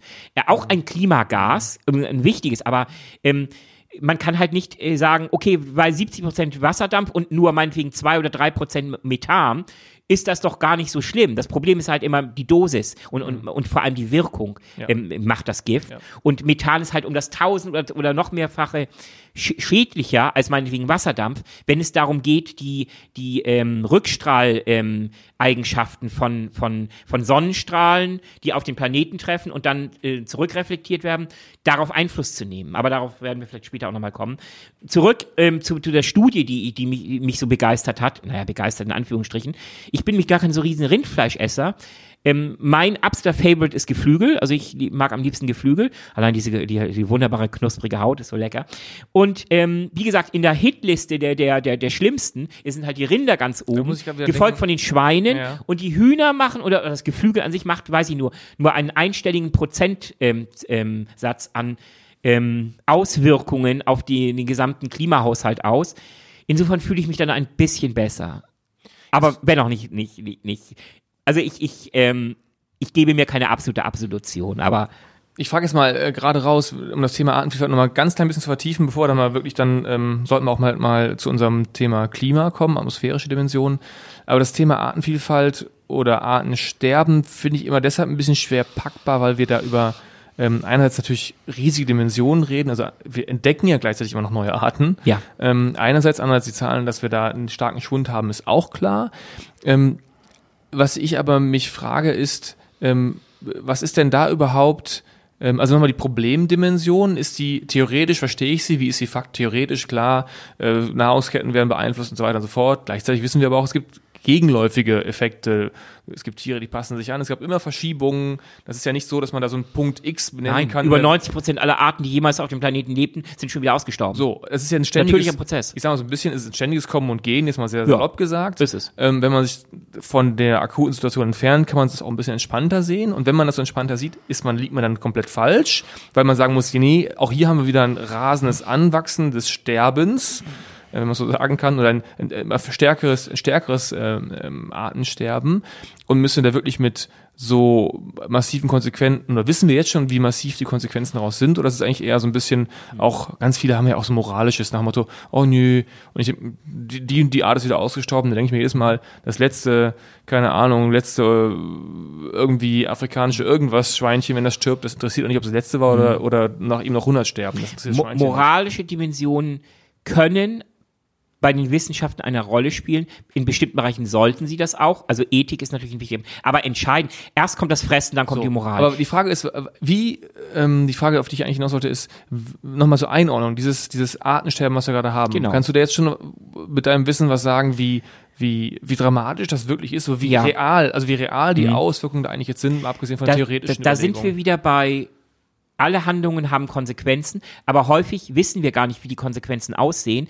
Denn je komplexer ein System ist, desto mehr Möglichkeiten gibt es ja, desto mehr Verzweigungen gibt es bei einer Entscheidung.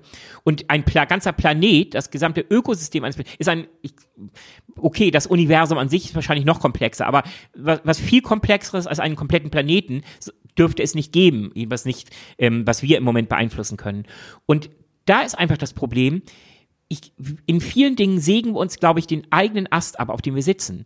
Ähm, denn wenn wir zum Beispiel viel, immer mehr Pflanzen und auch Tiere ähm, verschwinden, dann haben wir gar keine Ahnung, wie wichtig die im Zweifel für die Zukunft gewesen wären, auch für unser eigenes Überleben. Klar, man kann sagen, der tasmanische Teufel geht mir auch am Arsch vorbei. Ähm, aber vielleicht hat ja genau dieser tasmanische Teufel, was wir noch gar nicht wissen, eine irgendeinen Stoff, ein Sekret produziert, was das Potenzial hätte, als Basis für die Heilung von Krebs zu dienen, um es mal völlig übersteigert zu sagen.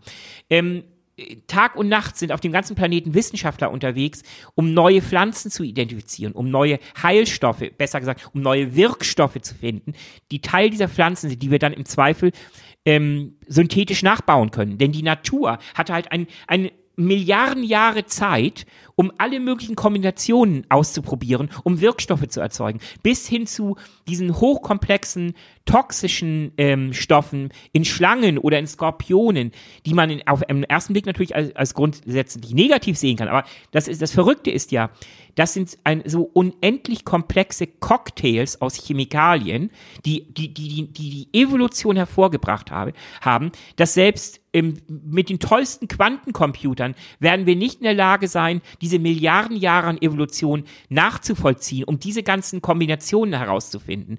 Das heißt, wir müssen diese Stoffe erst einmal analysieren, rausfinden, was machen die. Und wir sind da ganz, ganz am Ansatz. Und wenn erstmal irgendeine Schlange, irgendeine Pflanze endgültig verschwunden ist, dann ist damit auch potenziell die Chance verschwunden, dass da vielleicht das Heilmittel für Alzheimer, also, Krebs oder was weiß ich dabei ist. Mit anderen Worten, wir berauben uns, das sind wir noch ein bisschen, das wird natürlich faktisch passieren, aber ist immer ein theoretisches Argument, wir berauben uns eigentlich der Möglichkeiten äh, für die Zukunft damit. Wir sägen, wie schon gesagt, wir sägen an dem, an dem Ast, auf dem wir sitzen. Ja, ja.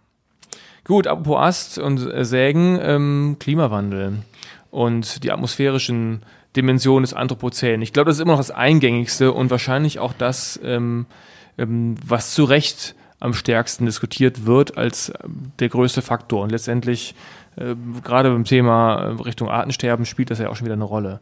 Ähm, und da wollen wir, wollten wir anfangen mit einem Buch, was wir entdeckt haben, was du entdeckt hast, muss ich fairerweise sagen. Ähm, ähm, ja, aber auch ich, ich, eigentlich originär habe ich es nicht entdeckt. Originär hat es, ich weiß nicht, die FAZ oder Süddeutsche oder so. Also ich habe eine Rezension über ein, ein, ein kleines, in Anführungsstrichen im besten Sinne unscheinbares Buch gelesen. Das hat mich sofort fasziniert. Da habe ich gleich ein paar Exemplare von bestellt. Und, und das heißt, wollen wir mal sagen, kleine Gase, große Wirkung, der Klimawandel. Von David Nellis oder David Nellis und Christian Serra. Das sind zwei ähm, Studenten. Ja. Ich habe gesagt, blutjung, mhm. Anfang 20. Ja, ähm, ich, ich bin über 50. Gegenüber, ähm, verglichen mit mir ist so ziemlich alles blutjung. Na gut, aber wenn die ein Buch geschrieben haben, finde ich, ist blutjung ein bisschen unfair. Ich meine, die haben mir ein geiles Projekt auf die Beine gestellt, das Buch ist im Eigenverlag entschieden. Stimmt. Ähm, das, das, hat schon, das bringt viel Größe. Also jung, an Jahren ja, aber eine ganz schön reife Aktion, muss man eigentlich sagen. Ja. Ähm, und vor allen Dingen deshalb, weil, und du hast, mich, du hast mir das Buch ja auch gegeben und äh, gelesen habe ich dann auch, man kann es ja auch schnell durchlesen, ähm, weil die halt das geschafft haben, also ich meine, Begeisterung war sofort auch da, ähm, was, wo ich mir denke, das haben tausende Wissenschaftler in vielen Jahren, wenn nicht gar Jahrzehnten, nicht hinbekommen, nämlich mal ganz nüchtern, ganz sachlich, an den Fakten orientiert, den Klimawandel zu erklären. Oder das Klima zu erklären, muss man sogar fast noch genauer sagen. Mhm. Denn die tun natürlich beides. Sie erklären, und das ist vielleicht auch mal ein ganz wichtiger Punkt, den wir direkt machen sollten, es gibt natürlich einen Klimawandel, der von natürlichen Faktoren beeinflusst ist. Und da gibt es einen Klimawandel, der, Stichwort Anthropozän, von äh, den Menschen beeinflusst ist. Und genau. das zeigen die in einer so klar verständlichen Weise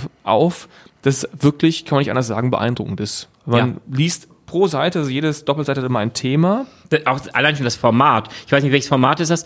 Das ist DIN A irgendwas. Also es ja, ist, so ein, so ein kleines quadratisches Buch. Wenn das mal überhaupt DIN-Norm ist. Ja, also es ist, also wenn, wenn, wenn, wenn man mal so mit gespreizten Fingern die, die, die, die Hand ausstreckt, dann kann man die, das Buch kom komplett damit abdecken. Ja, 15 mal 15 Zentimeter oder sowas, oder ja. 12 mal 12. Ja.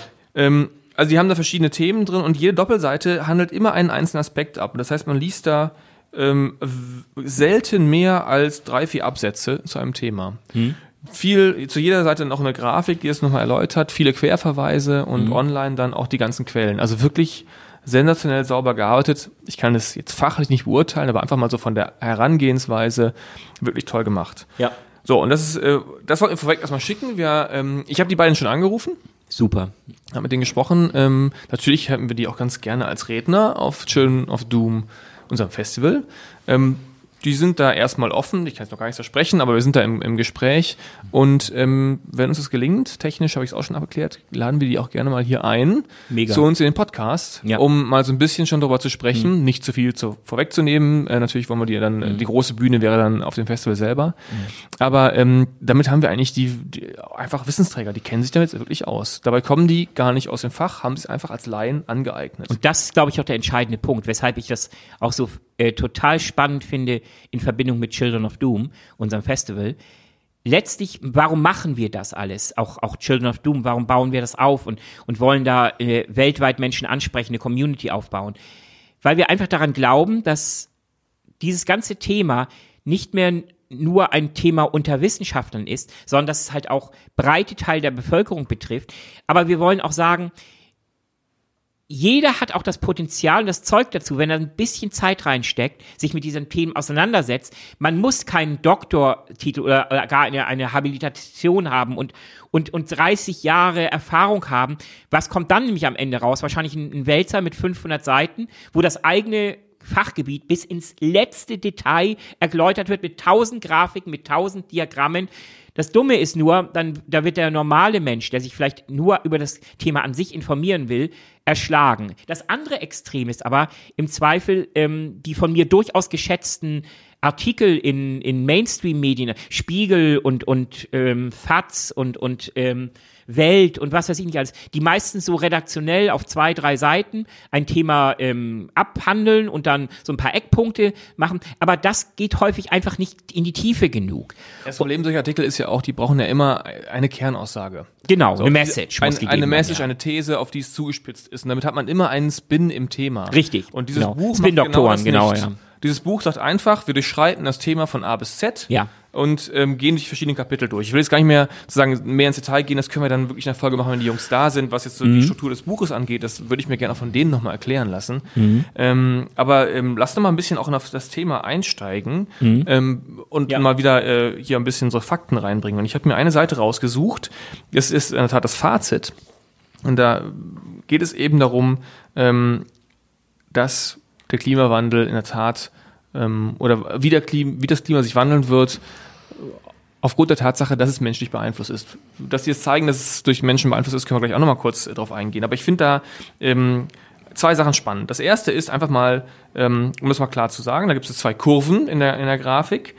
Die eine zeichnet ab die Entwicklung der Temperatur mit umfangreichen Klimaschutzmaßnahmen und die andere eben ohne. Und das ist einfach schon beeindruckend. Ja? Also der, das ist also der Mittelwert, der landet dann eben mit Maßnahmen bei einer Temperaturveränderung von plus 1 Grad im Jahr 2100 und ohne Maßnahmen landen wir bei 4, Komma irgendwas. Und da sieht man schon mal die Dimension. Aber was ich, also was sich da sozusagen, was da auch drin ist und wie die auch so schön schreiben in dem Buch ist, ähm, das Ironische an dem ganzen Thema menschengemachter Klimawandel ist, dass es eigentlich eine gute Nachricht ist. Wir können es nämlich beeinflussen. Es wäre ja viel, wenn wir mal sozusagen kontrafaktisch denken, was wäre denn, wenn das, wenn Trump recht hätte und sagt, das ist geil, da gibt es gar keinen Einfluss der Menschen, dann sind wir ausgeliefert. Dann, dann müssten wir uns auf die, müssten wir uns auf Werte einstellen, die uns wirklich ernsthafte Probleme bereiten. Ähm, und das wäre fast die dramatischere Nachricht. Das ist ja eigentlich die grandiose Nachricht, dass wir einen Einfluss nehmen können auf die Entwicklung des Klimas zu, unseres, zu unseren Gunsten. So, und das ist, ähm, das war der eine Teil. Der andere Teil, den ich an dieser Grafik spannend finde, ist, und das finde ich von den beiden Jungs auch super gemacht, weil das geht oft in der öffentlichen Debatte eben auch unter, sind die Unsicherheiten. Also Wissenschaft, faktenbasiert, präzise, heißt aber nicht, dass sie mit Sicherheit etwas vorhersagen können. In der zahlengetriebensten Formel, verrücktesten Wissenschaft gibt es Unsicherheiten. Die sind einfach eingebaut. Und das, ähm, weil da immer Annahmen getroffen werden, natürlich unter anderem. Und ähm, die zeigen auch diese Unsicherheit. Also wenn diese Graphen sind dann eben sozusagen mit so einem Schatten hinterlegt, der sozusagen die Maximal- und Minimalwerte anzeigt, was die Schwankung angeht. Und die und der Abstand zwischen dem ähm, Worst Case mit Maßnahmen und Best Case ohne Maßnahmen, der liegt näher aneinander als beispielsweise der Worst Case und Best Case ohne Maßnahmen, ohne Klimaschutzmaßnahmen. Dann merkt man einfach mal, was da auch noch für eine Varianz drin ist. Und das Richtig. gehört natürlich zu der ehrlichen Betrachtung auch mit dazu. Und das finde ich an diesem Buch einfach großartig, weil es nämlich damit auch ermöglicht zu sagen, ah, ähm, wir reden wir, wir, wir nähern uns wissenschaftlich diesem Thema an, wissen wahnsinnig viel darüber, aber eben auch ganz viele Dinge nicht so genau, wie wir uns vielleicht wünschen würden. Da sind wir wieder bei komplexen Da sind wir bei Komplexität, äh, Systemen und ähm, Genau. was ich per- persönlich bei diesem Buch so gut finde, ist, ähm, ja, mal kurz und knapp. Es handelt sich nicht um von A bis Z um eine schon vorgefertigte ähm, Schilderung dessen, was, was Klimawandel ist und was es alles bedeutet. Nein, ich glaube, die eigentliche Leistung dieses Buches liegt darin, einfach mal das ganze verfügbare Datenmaterial und Faktenmaterial zu den einzelnen Bereichen, die am Ende Auswirkungen auf ähm, das Klima haben, und wohlgemerkt das Klima, nicht das Wetter, aber das sollten, sollten wir vielleicht auch mal einen Satz sagen, ähm, das wurde einfach zusammengetragen in einer unglaublichen Fleißarbeit, wurde mit Diagrammen und ähm, Grafiken aufbereitet. Und jeder kann sich aber selber dann auch sein eigenes Bild dann aufgrund dieser Faktenlage machen. Er muss sich einfach nur ein wenig Mühe geben, die Daten und Fakten, die jetzt schon so quasi präsentiert wurden, man muss nicht mal selber unterwegs äh, laufen. Das wurde, diese Arbeit vor allem wurde von den beiden geleistet. Und das finde ich das Entscheidende. Denn ähm, man muss sich eigentlich nur bei, bei, bei diesem Buch, wenn man, wenn man das ernsthaft liest, man muss sich nur auf einen einzigen gemeinsamen Nenner einigen. Dass es keine gigantische Verschwörung weltweit von Wissenschaftlern gibt, die von Feuerland bis zur Wüste Gobi ähm, jeden Tag, bei Tag und Nacht, bei Wind und Wetter hingehen und, und aus Messstationen, die aufgebaut sind, Daten archivieren, Wetterballons werden hochgeschickt in die Atmosphäre, in die Stratosphäre. Es werden eine Unmenge an Daten wird von ernsthaften Wissenschaftlern aus allen Bereichen, Geologie, ähm, Klimatologie, ähm, Biochemie gesammelt. Und wenn wir uns zumindest auf eins einigen können, dass da es keine gigantische Weltverschwörung gibt, dass sch- schon an, am Anfang dieser Kette, der Faktensammlung, schon bestimmte Interessen es gibt, Daten zu verfälschen und ähm, nach den eigenen Gutdünken umzubasteln, dann ist, ist dieses Buch der entscheidende Punkt, nämlich ich bekomme diese Daten, sie werden soweit aufbereitet in Form von Diagrammen, aber die Daten an sich sind, sind die Daten, ähm, die, die werden nicht verändert. Und dann, dann werden sie erläutert. Aber es, niemand zwingt einen dazu, diese Erläuterung einfach so zu akzeptieren. Ich kann mich ja in die Daten hineinarbeiten und versuchen selber eine andere, eine alternative Erklärung zu finden für diese Daten. Gut, der gesunde Menschenverstand sagt, das ist eigentlich die einzig logische, ähm, das, die Konsequenz aus diesen Daten. Aber ich bekomme zumindest die Chance, mir selber ein Bild, Bild davon zu machen. Und das finde ich ist der entscheidende Punkt, weshalb dieses Buch auch so wertvoll ist. Man, ähm, das ist auch, das ist auch überschaubar. Man kann mit ein bisschen guten Willen an einem Wochenende kann man eine ganze Menge lernen und hat selber dann eine eigene Faktenbasis, auf derer Grundlage man selber auch anfangen kann, in Diskussionen einzusteigen und auch die eigene Meinung zu vertreten. Absolut, das ist wirklich, das befähigt einen wirklich auf eine einfache Art und Weise. Und so ein Beispiel, ähm, du hast ja recht, das Thema Klimawandel ist ja hoch politisiert. Ähm, ich sage nur Stichwort, ich möchte nicht darauf einsteigen, die ganze Dieseldebatte zum Beispiel ist ja auch ein, ein schwieriges Thema in dem Zusammenhang, aber wir kommen ja nicht drum herum, diese Komplexität auch zu akzeptieren, damit umzugehen, dieses Thema mit sich bringt. Großpartikel, Aerosole, das ist, das sind Fakten. Klar, aber gleichzeitig ist natürlich die Frage, wie man umgeht, wenn es politisch wird, da, da wird es gerade sehr schwierig irgendwie, äh, wie die Debatte gerade läuft. Aber ich wollte eigentlich nochmal zurück auf auch zum Beispiel das Thema ähm, ähm, internationale Dimensionen, ähm, wie Länder darüber verhandeln.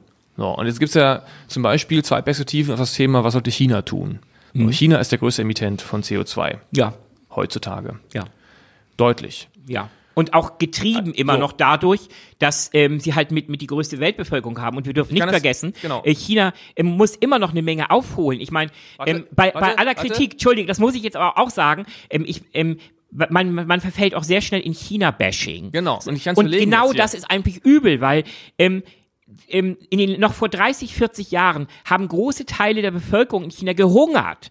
Und genau das ist nicht mehr. Niemand muss in China mehr hungern. Und wie gesagt, Hunger macht rabiat. Also ich, es hat alles immer verschiedene Seiten der Medaille. Das So, jetzt- will ich nur sagen. Ja, richtig. Das war jetzt ein bisschen die moralische Dimension. Jetzt komme ich mal mit den Fakten. Jetzt drehen wir es mal um. Jetzt bin ich derjenige, der mit den Fakten kommt. Dank Wunderbar. dieses Buches. Endlich bin ich befähigt. Ja. Ähm, Jahr 2000, das, das finde ich nämlich spannend. Jahr 2015 ist in der Tat so. China ist der größte Emittent.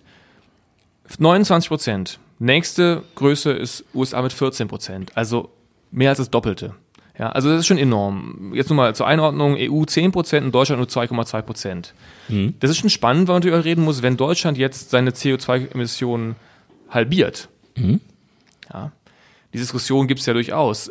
Jeden ja. Euro, den wir in Deutschland einsetzen, um CO2 zu, CO2-Emissionen zu reduzieren, mhm. da frage ich mich manchmal, ob der nicht sozusagen in anderen Ländern mehr CO2-Reduktion erreichen würde. Also ich habe in China mhm. gelebt, ich habe in England gelebt, mhm. ich habe dort jeweils muss ich lügen? Ja, in China hatte ich teilweise Double Glassed Windows, aber wirklich auch nicht deutsche Qualität. Also Illusier äh, ähm, Isolation von Wohnungen, von Gebäuden ja. ist in Deutschland wahnsinnig weit getrieben. Das ist mit einem hoher ja. Aufwand, das weiß ich jetzt nicht, aber ich vermute mal, jeden Euro, den wir in eine, in eine weitere Isolation treiben, also weitere Isolierung, nicht Isolation, ja. Isolierung der Gebäude, ist wahrscheinlich kriegen wir deutlich weniger Isolierungseffekte raus und damit CO2-Einsparungseffekte, Richtig. als wenn wir das Geld in England oder in China Absolut. würden. Können wir natürlich jetzt auch nur bedingt, aber also das so, das ist aber der erste Punkt, 29 Prozent heute. Nun ist es aber so, dass natürlich wir eigentlich additiv denken müssen, denn die CO2-Ausstöße, die wir vor 40 Jahren gemacht haben, die wirken ja heute noch in der Atmosphäre.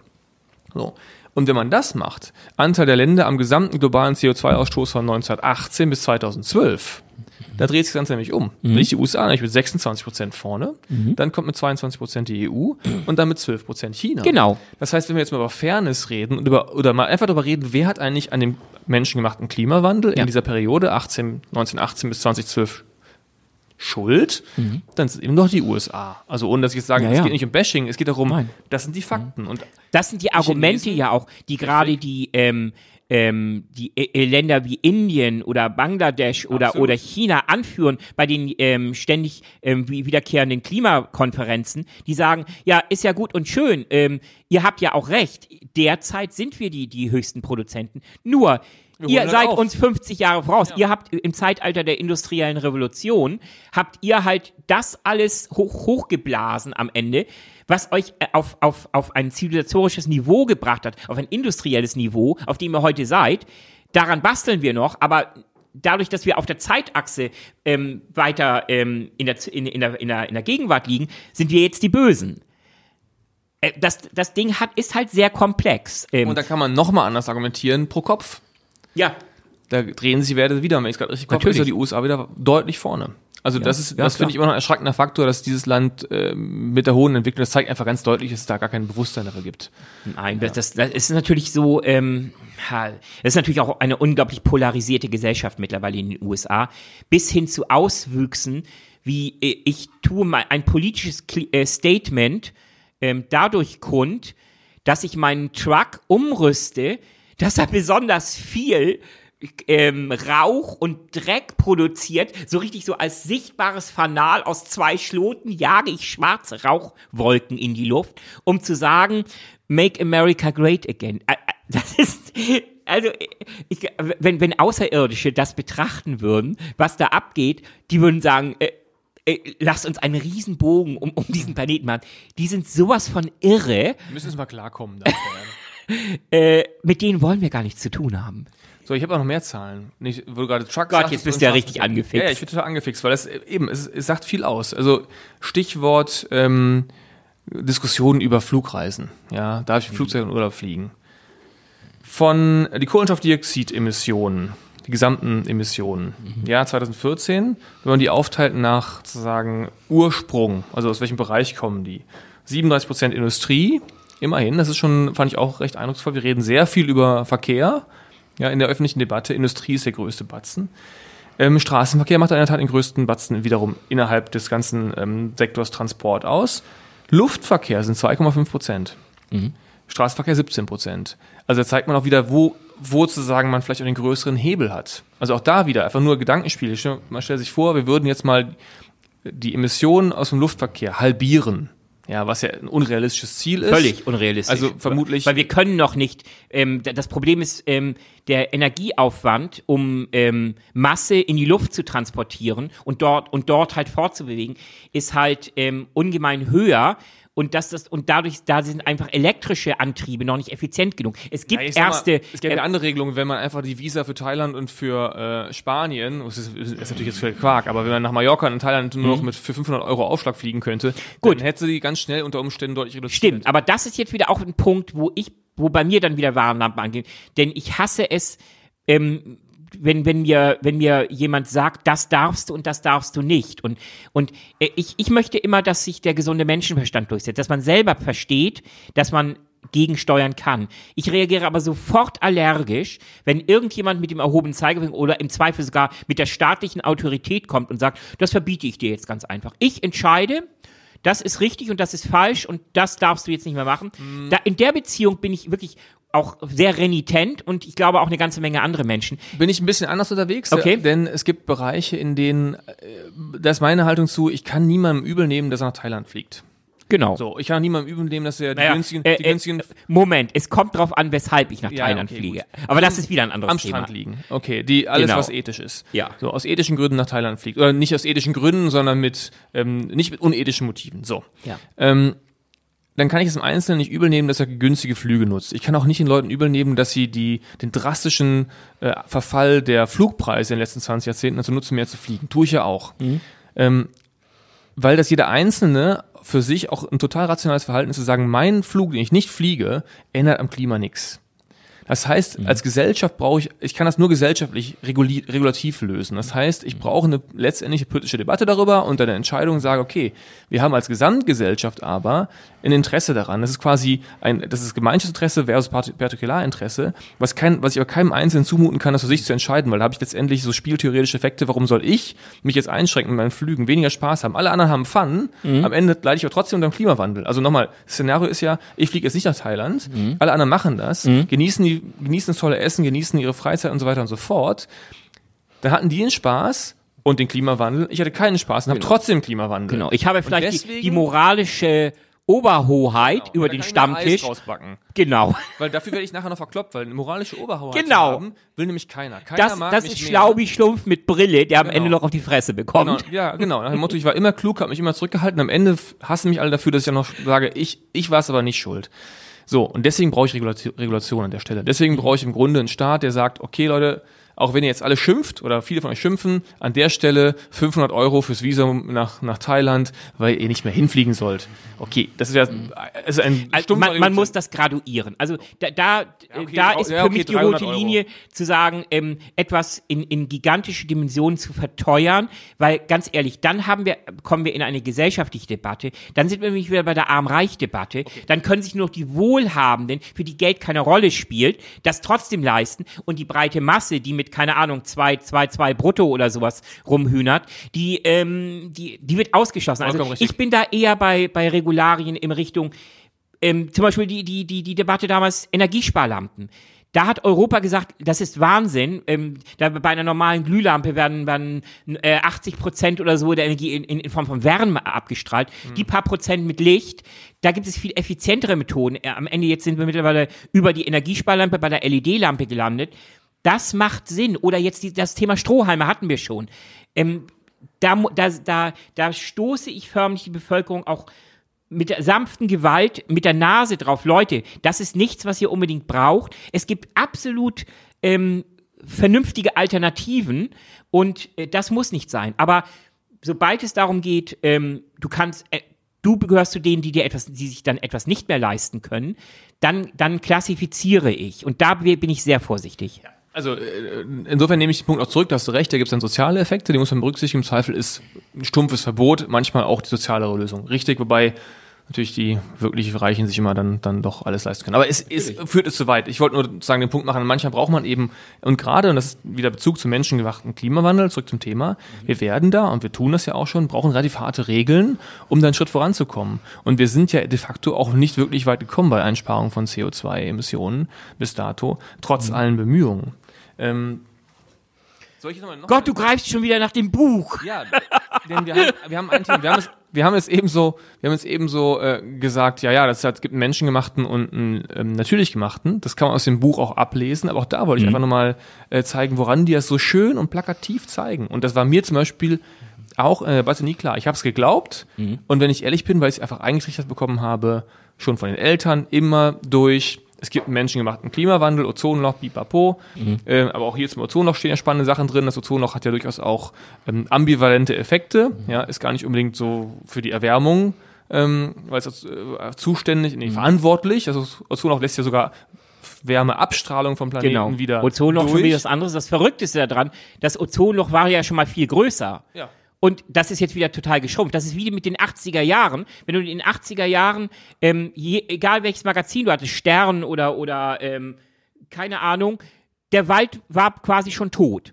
Der, das, der berühmte ja, Waldsterben, ja, ja, war, also auch da muss man immer sehr vorsichtig sein, in, in absolute Behauptungen abzugleichen, die ich im Zweifel, für die ich noch nicht genügend Faktenbasis habe. Aber ich sag mal, das Richtige ist eine, aber das andere ist, und ich dachte mal, so Zonenloch führt, ist sozusagen auch ein, eine, ein, einer, der beiträgt, einer Faktor, der beiträgt zur Erwärmung des Klimas. Jetzt zitiere ich die beiden Jungs. Hm? Ob der Gesamteffekt der Ausdünnung der Ozonschicht leicht wärmend oder kühlend ist, ist aufgrund der komplexen Rückkopplung unsicher. Denn ein Ozonloch lässt eben, wie ich gerade gesagt habe, von der Wärmeeinstrahlung, die von der Sonne kommen, je größer das Ozonloch ist, so mehr Wärmeabstrahlung aus der Erde geht wieder raus ins Weltall und deswegen kann es sogar einen leicht kühlenden Effekt geben. Und das fand ich spannend. Und das ist wieder so, ist, dieses Buch hat hier keine, hat keine, also eben, hat wie ein Beispiel, hat keine Tendenz, greift nicht irgendwas auf, sondern hat sich es genau angeguckt. Ja, ja. Ähm, aber nochmal ganz kurz zu Menschengemachten. Die eine Kurve, die in, äh, auf Seite 30 und 31, die das wirklich schön zeigt, ähm, warum es sehr starke Gründe gibt, ähm, davon auszugehen, dass es einen menschengemachten Klimawandel gibt, ähm, ist eine Kurve, das sind zwei Kurven. Die eine zeigt an die steigende CO2-Konzentration seit der Industrialisierung. Ja.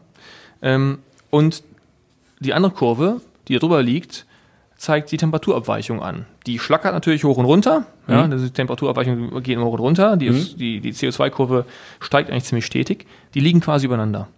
Der Trend ist eindeutig gleich. Also letztendlich sieht man so richtig schön, das ist natürlich keine Kausalität, das ist erstmal nur eine Korrelation, aber die ist so auffällig und dann plus die ganzen anderen Argumente, die man sich herleiten kann und die anderen Beobachtungen, gibt es im Prinzip, und das wird im Buch so deutlich, eigentlich keinen anderen Faktor, ähm, der erklären kann, warum sich das Klima gerade so dramatisch verändert, als mhm.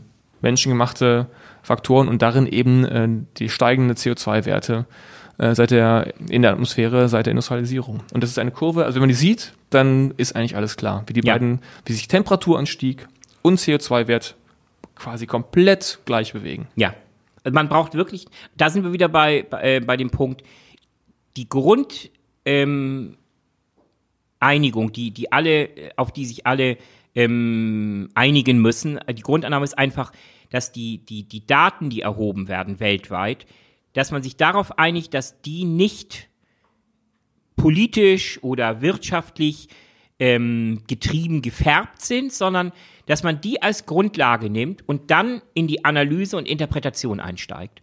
Und genau das ist der Punkt. Du hast eben genannt, ähm, man weiß bei einigen gar nicht äh, so, wirkt das nun erwärmend oder abkühlend? Es gibt ja sogar einige Phänomene, die auf den Klimawandel ähm, Einfluss haben, die sogar teilweise zu, zu globalen Massensterben ähm, geführt haben die, die beides bewirken. Je nachdem, in welchem, in, in welchem Stadium man sich gerade befindet. Ein gutes Beispiel sind zum Beispiel. Auch, auch in welcher Region? So, ja, aber, aber jetzt erstmal nur ja. für, für ähm, das, das, die Grundelemente an sich. Nehmen wir zum Beispiel die, die Supervulkane.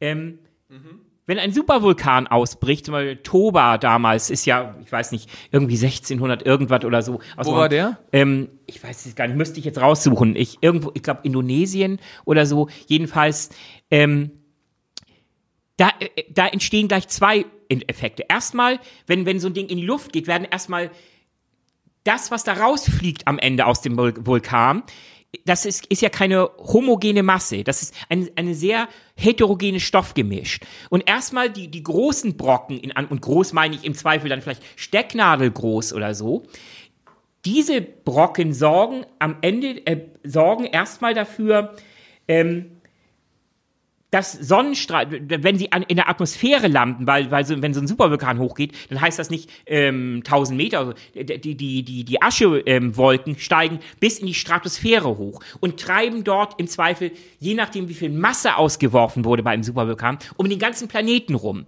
Und das ist ein, ein wildes Stoffgemisch.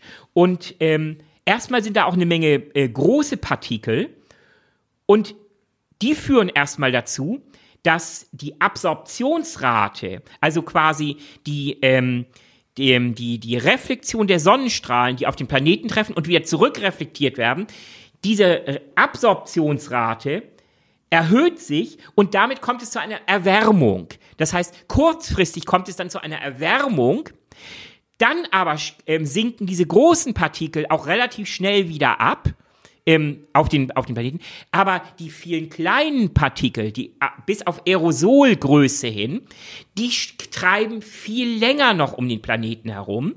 Ähm, ja, Jahre teilweise, je nach Auswurf. Und die wiederum führen dann ähm, in, der, in, der, in, der, in der Gesamtabrechnung netto-brutto zu einer ähm, Abkühlung des Planeten, weil diese Gase halt wiederum dafür sorgen, dass halt ähm, ähm, mehr ähm, äh, Sonnenstrahlung reflektiert abge abgereflektiert ja. wird in den Planeten.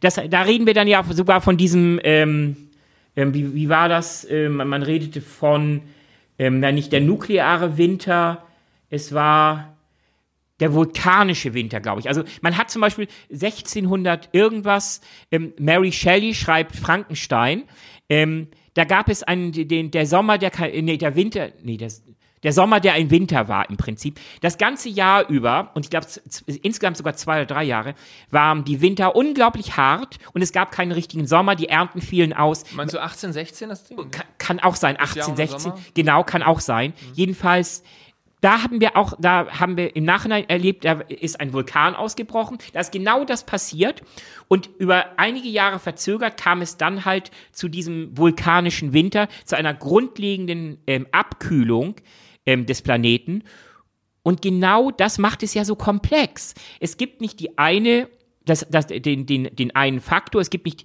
den, den, den einen Effekt, den, der, der dann quasi zu dem und dem immer, immer wieder führt. Das, ist, das Ganze ist ein unglaublich komplexes System. Und also die, dieser, dieser ähm, noch dazu, mhm. ähm, auch wieder aus dem, aus dem Buch der Jungs, ich bin ja ehrlich, was die Quellen angeht, mhm. ähm, gleichzeitig stoßt ja ein Vulkan auch hohe Mengen von CO2 aus, was wiederum langfristig, und die schreiben da sogar über Jahrhunderte, wenn nicht sogar ja Millionen, das mhm. Klima beeinflussen kann. Ja, natürlich, sibirischer also, Trab. So. Ähm, äh, das, das, äh, das ist, glaube ich, ein paar Millionen Jahre her. Ähm, das war schon kein Vulkan mehr. Das war ein gigantisches Gebiet, das sich quasi verflüssigte. Da haben wir auch nicht mehr eine einzelne Caldera gehabt. Da haben wir gigantische Lavamengen, ergossen sich über ganz Sibirien. Und das hat letztlich zu einem globalen ähm, Umkippen geführt der, ähm, der, der, des Klimaverhältnisses und zu einem Massensterben. Was ich sagen will, ähm, das ist vielleicht auch ein ganz entscheidender, das hätten wir eigentlich an den Anfang der Diskussion setzen müssen. Oh nein. Wir, äh, ja, also man kann, wir können es nachschieben. Also man darf, ein großer Fehler wird häufig gemacht. Es wird verwechselt Wetter und Klima.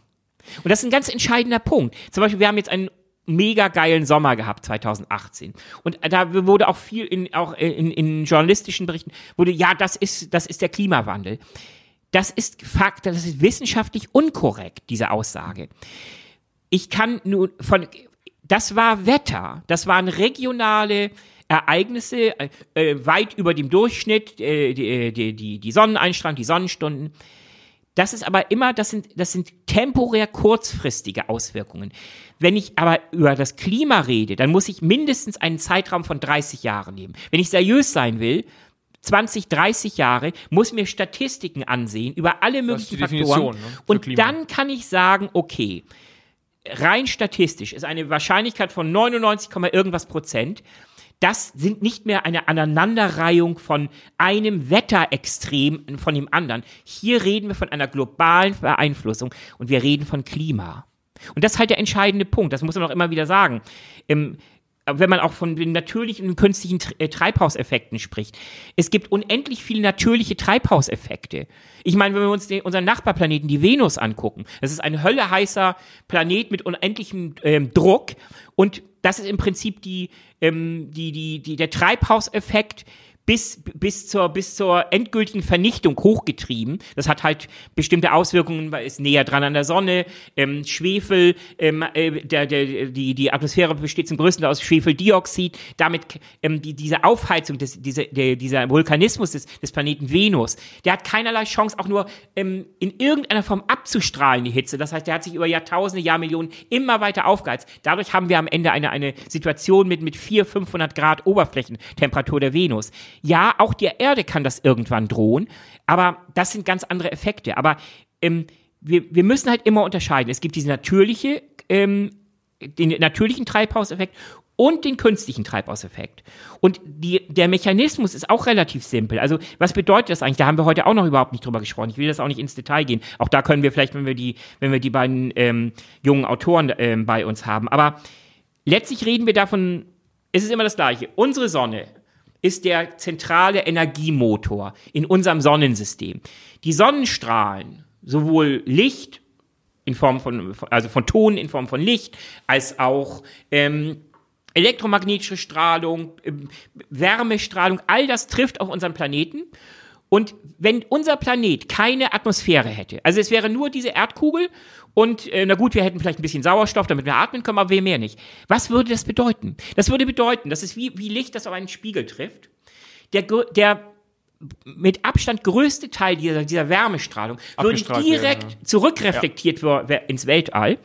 Und wäre, würden wir uns das vorstellen, ähm, wir hätten die, unsere Atmosphäre nicht, dann ähm, wäre die Erde ein Schneeball.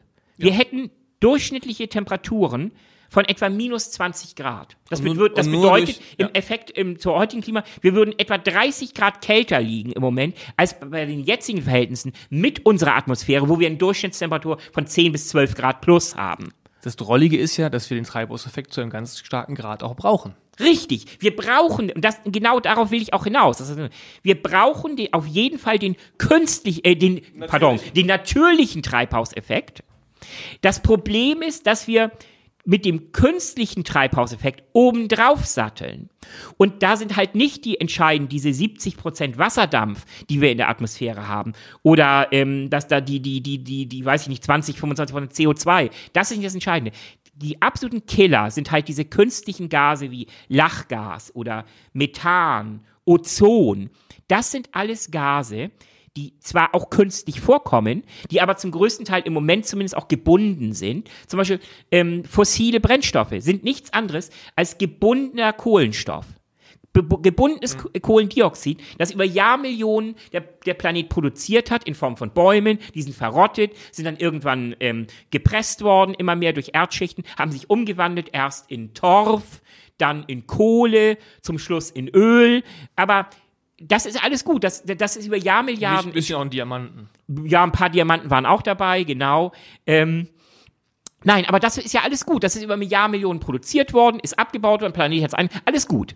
Das Problem ist nur, wie, indem wir jetzt diese, diese ähm, diese Kohlenstoffquellen anzapfen und die Energie, die darin gespeichert ist, das ist gespeicherte Sonnenenergie. Das ist, das ist Photosynthese im Prinzip. Ich, ich, ich merke schon, ich, ich rede mich schon wieder in, in, in Ekstase rein. Die gleich, Sonnenstrahlung gleich wird, wird, wird halt umgewandelt von Pflanzen in, in Sauerstoff und Zucker und ähm, der Kohlenstoff wird, wird, wird halt eingelagert und diese Pflanzen verrotten. Am Ende ist das Sonnenstrahlung, die gespeichert wird über Jahrmillionen, Jahrmilliarden und wir setzen diese Energie wieder frei dummerweise mit dem unangenehmen Effekt, dass halt der, der, Kohlenstoff, der gebunden ist, auch wieder in die Atmosphäre abgegeben wird. Und das ist ja das Riesenproblem. Das heißt, wir, wir einen Prozess, der über Jahrmilliarden im Gleichgewicht war, ähm, wird von uns ins Ungleichgewicht gesetzt durch unsere Energieproduktion. Und ja, und das ist am Ende das, wovon wir reden. Das ist der Unterschied zwischen natürlichem und künstlichem Treibhauseffekt. Und langfristig, und wir müssen uns immer langfristige Zeiträume angucken, ähm, wenn wir unterscheiden wollen zwischen Wetter und Klima. Und das würde ich mit Blick auf die Uhr vielleicht mal für ein kleines Fazit nutzen. Mhm. Denn das Thema Klimawandel wollen wir ja mit den beiden Autoren äh, David Nellis und Christian Serra nochmal vertiefen. Und da können wir auf diese, was du jetzt gerade so sagen, ich sag mal, das Einstiegsreferat am Ende, ähm, ach liebe Schulkinder, wenn ihr nochmal ein äh, Referat über Klima halten wollt, schneidet einfach die letzten fünf Minuten von Boris aus dem Podcast raus, lernt es auswendig, habt ihr alles beisammen. Genau. Ja, und, aber So, ich habe ich, ich hab, ich hab aber noch solche Dinge wie, wie Strömungsverhalten, Welt, weltweite Ja, ähm, machen Oze- wir. Ozean, ja, Golfstrom, Das genau. habe ich ein wenig außer Acht gelassen. Also es, es war eine sehr stark brauchen aber noch vereinfachte. Stoff. Wir brauchen noch Stoff fürs nächste. Ähm, das sind in der Tat ja nochmal total spannende Themen. Also gerade dieses ganze Thema ähm, äh, Strömung in der, der Ozeane finde ich etwas, was auch total unterbelichtet. Golfstrom. Golfstrom, genau. Ähm, was ich aber nochmal so als Fazit aus der ganzen Diskussion über Anthropozän ähm, zur Debatte stellen wollte, vielleicht nicht in einer langen Debatte, aber ganz kurz, weil siehst es ja genauso, dann ist die Debatte kurz, ähm, Richtung Doomsday. Mal wieder unser Blick auf Children of Doom und ähm, was ist das ein Untergangsszenario und wie unterscheidet es sich vielleicht auch von, von anderen? Wobei wir ehrlicherweise ja bis jetzt vor allen Dingen über ähm, langfristige Szenarien gesprochen haben. Und das finde ich an dem ganzen Thema Anthropozän und konkret am Beispiel Klimawandel ist, glaube ich, den meisten auch sehr einsichtig. Wir reden immer über sehr langfristige ähm, Effekte. Ja. Das heißt, ob ich heute nach Thailand fliege oder nicht, ich merke keine Konsequenz als, als Mensch, als einzelner Mensch. Ähm, meine Kinder vielleicht, ja, wir kommen natürlich dahin, dass wir gewisse Effekte merken, aber ich, dieses Aktion, Reaktion merke ich nicht und es passiert auch nicht auf einen Schlag. Und dazu kommt noch, kommen noch Unsicherheiten, Missverständnisse, Wetter, Klima, all diese Themen, die das natürlich wenig fassbar machen. Im Unterschied zu so einem Bedrohungsszenario wie Atomkrieg oder Richtig. Gamma-Burst oder irgendwas, wo sozusagen mit einem Schlag irgendwie etwas passiert. Es hängt davon ab, wie ich langfristig definiere. Klar. Ähm, es, immer der, der vergleichende Maßstab ist eigentlich das Entscheidende. Gemessen an einer Eintagsfliege oder auch dem Leben von einem Karnickel, im An reden wir von extrem langen Zeiträumen im Bereich Klimawandel zum Beispiel. Gemessen an einem Menschenleben, nun ja. Vielleicht, wenn ich mein eigenes Menschenleben nur als Maßstab sehe, kann man es so halb noch langfristig sehen. Andersherum, wenn ich mir schon anschaue, wie, wie, wie schon die Auswirkungen des Klimawandels auf Afrika zum Beispiel, oder schauen wir uns im, im, im ähm, Ozean oder schauen wir uns die, in, in die Südsee an, wo jetzt die ersten Inseln schon absaufen, dann davon langfristig zu sprechen, wenn man geologische Zeiträume nimmt, ist, ist auch der Klimawandel etwas, ein, ein Instant, ein Augenblick. Es ist ultra turbo schnell, weil wir innerhalb, gemessen an geologischen Zeiträumen, was wir gerade machen, dieses Terraforming, wir bauen unseren eigenen Planeten um, ähm, passiert ultra schnell. Klar, und, und wenn wir, wenn wir das wiederum im Vergleich setzen wollen mit unseren anderen Doomsday-Szenarien, du hast genannt, ähm, nukleare Auseinandersetzungen, ähm, ähm, bis hin auch zu, zu Blackouts, globaler Blackout, Gesamtausfall des Strom, ähm, ähm, Stromnetzes oder auch dann, äh, es kommt auch, es ist eine unterschiedliche Qualifizierung. Ich finde, das, was wir letztes Mal behandelt haben in unserem Podcast, das Thema Genetic Engineering, wie wir Einfluss nehmen auf die Spezies Mensch, im Zweifel, auf die, die DNA, auf die Keimbahn und wie wir quasi zum ersten Mal in der Lage sind, uns über evolutionäre Grenzen hinwegzusetzen und direkt einzugreifen in die weitere Entwicklung unserer Spezies, Mensch das ist auch kein, kein langfristiger Prozess mehr. Das ist so gesehen auch ein ultra kurzfristiger Prozess. Das heißt, am Ende, alle unsere Doomsday-Szenarien, klar, man, man kann sie gemessen an einem Menschenzeitalter noch in kurz- und langfristig einordnen. Aber unterm Strich sind das alles sehr, sehr kurzfristige Szenarien, inklusive des Klimawandels. Das wollte ich gerade eben schon überlegt, ähm, mit dieser frohen Botschaft lassen wir unsere Hörer jetzt, entlassen wir unsere Hörer wieder, ähm, so froh ist sie gar nicht, ne? Also das ist schon. Die Kacke ist am Dampfen. Die Kacke ist am Dampfen. Du hast wieder präzise zusammengefasst. Ähm, ich würde sagen, wir machen jetzt hier mal ähm, den Cut und nehmen das ganze Thema Klimawandel mit David und Christian, ich muss gerade mal nachgucken, ähm, Christian nochmal auf und können noch ein bisschen in diese Details einsteigen, ähm, weil die eben da ganz viel sich über das Buch angeeignet haben und dann können wir noch mal ein bisschen ähm, uns in dem Thema ergehen. Klingt gut. Vielleicht eine der nächsten Folgen schon recht bald. Ich bin da am Ball, ich kümmere mich darum und ansonsten gucken, was sonst noch so passiert Jo. und wünschen allen einen schönen Tag, Abend, Nacht, wann auch immer man das hört. Und immer noch, glaube ich, ist es ok- okay, einen guten Start in 2019. noch haben wir das meiste ja vor uns und ich bin echt gespannt. Wir haben so einen kleinen Rückblick ja gemacht, was ist 2018 passiert. Ich habe keine Ahnung, was wir in einem Jahr, wenn es uns dann beide noch gibt, wenn wir nicht dahin gerafft worden von, von der Zombie-Epidemie oder was weiß ich, oder von der Invasion der Außerirdischen. Also da müssen wir noch darüber reden, was die Tops sind, woran man eigentlich, äh, an welchem Doomsday man eigentlich äh, sterben möchte oder nicht. Genau, oder was Machen das mal. Wahrscheinlichste ist oder so. Darüber werden wir auch noch sprechen, aber ähm, ich bin sehr gespannt auf 2019. Und natürlich werden wir dann auch das erste Children of Doom Festival hinter uns haben, werden schon krä- kräftig am zweiten ähm, Children of Doom Festival in 2020 arbeiten. Und ähm, lassen wir uns einfach mal überraschen. Die Welt ist bunt. Und der Podcast wird immer knackiger. Gut, alles klar. Tschüss da draußen. Bis dann. Ciao.